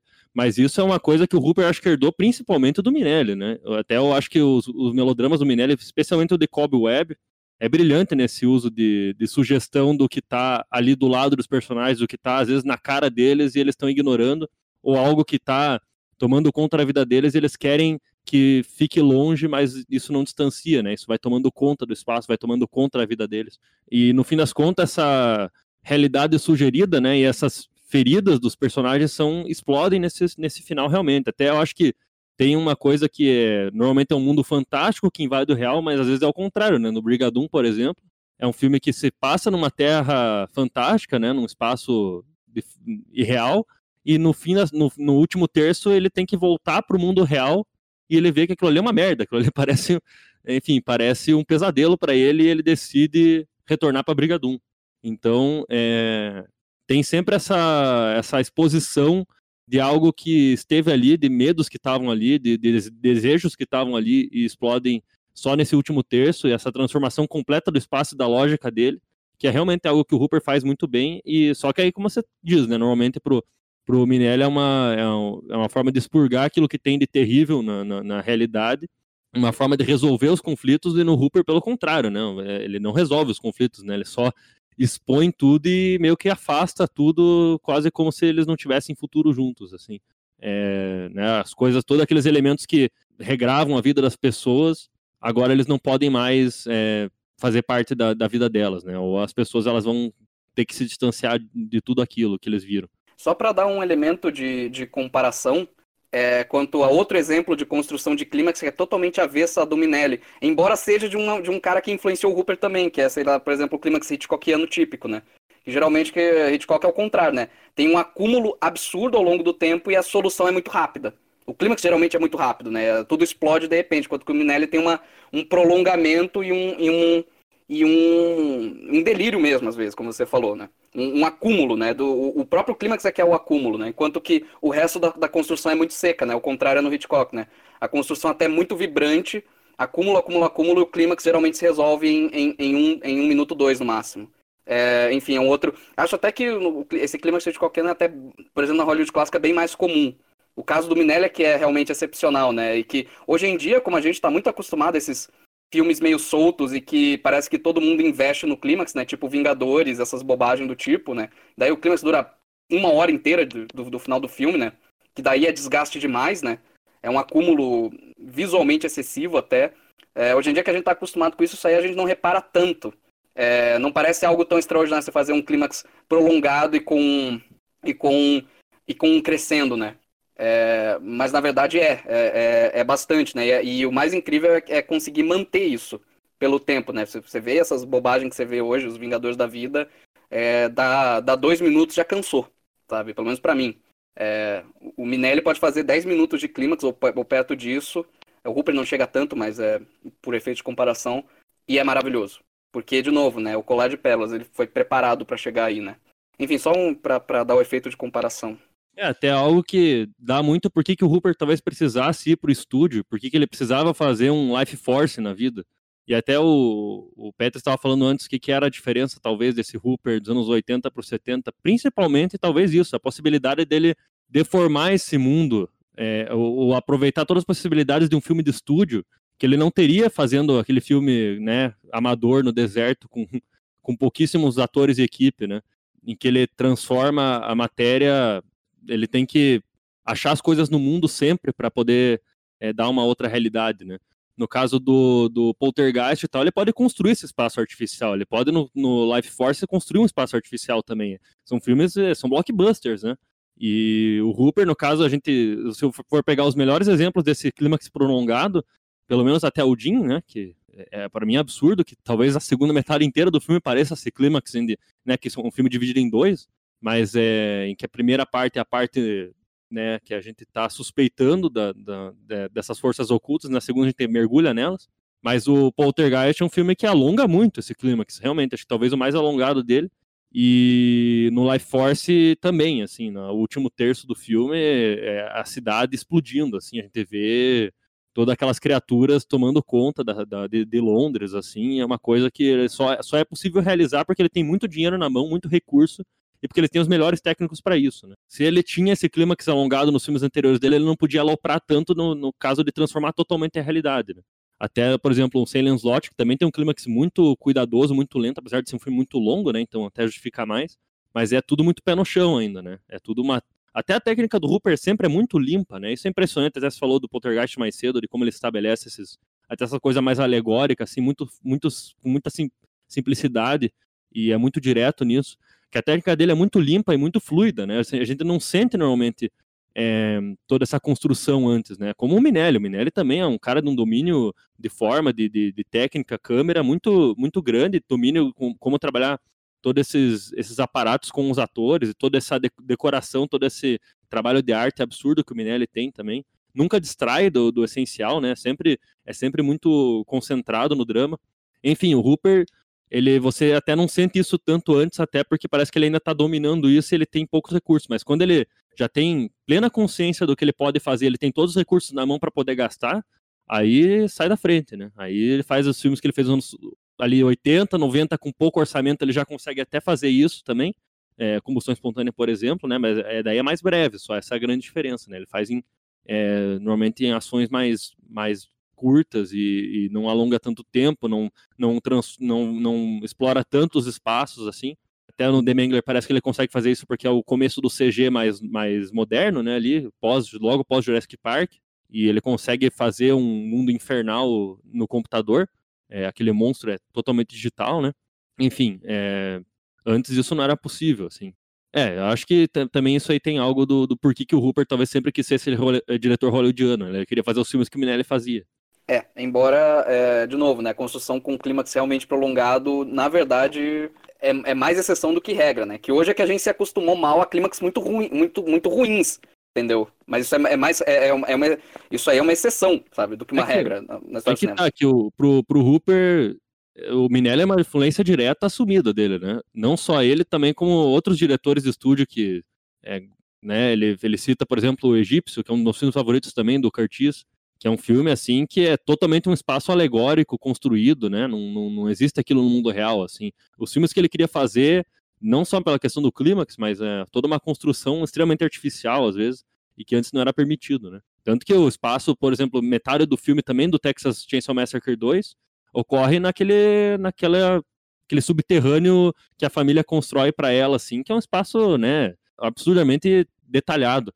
E ali também é o período da Canon dele. Ele se sentiu muito à vontade na Canon, né? Ele gostava muito de trabalhar ali com eles e eles gostavam do Hooper. Só que os filmes não deram dinheiro, como a maioria dos filmes da Canon não deram, né? Dos, dos grandes investimentos deles. E aí não teve esse futuro.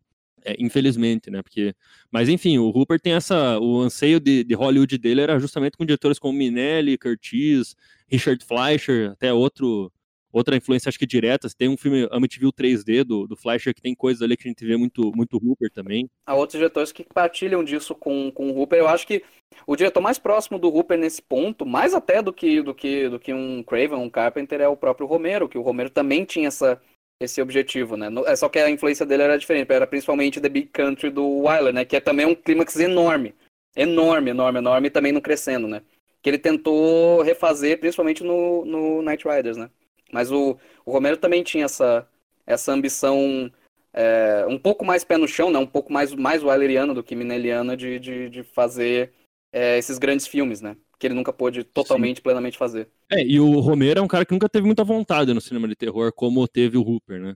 Que o Hooper, apesar de tudo, apesar de querer fazer outros filmes, ele estava contente fazendo filme de terror. Parece que ele sempre gostou muito do cinema fantástico, como ele trabalhava. Porque ele conseguia trazer o melodrama, trazer essa, esse, essa surtada do musical do Minelli. Ele conseguia fazer isso tudo dentro do, do, do cinema de horror que ele, né, que ele, que ele se inseriu.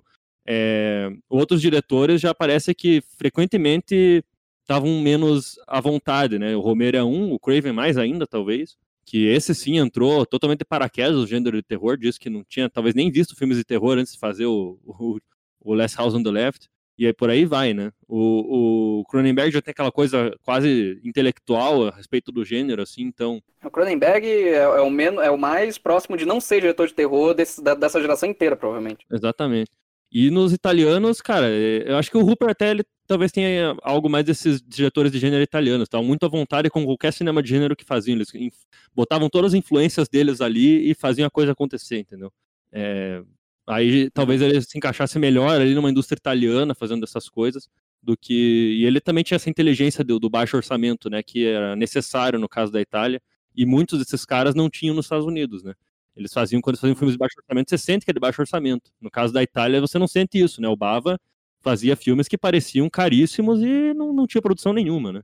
É, o, o Hooper também, assim, quando ele vai pro, pro cinema mais de baixíssimo orçamento, ele parece sempre muito mais é, abundante de recursos, né? Que ele pode explorar muito mais, que ele teve muito mais tempo para trabalhar, coisa que não era verdade, né?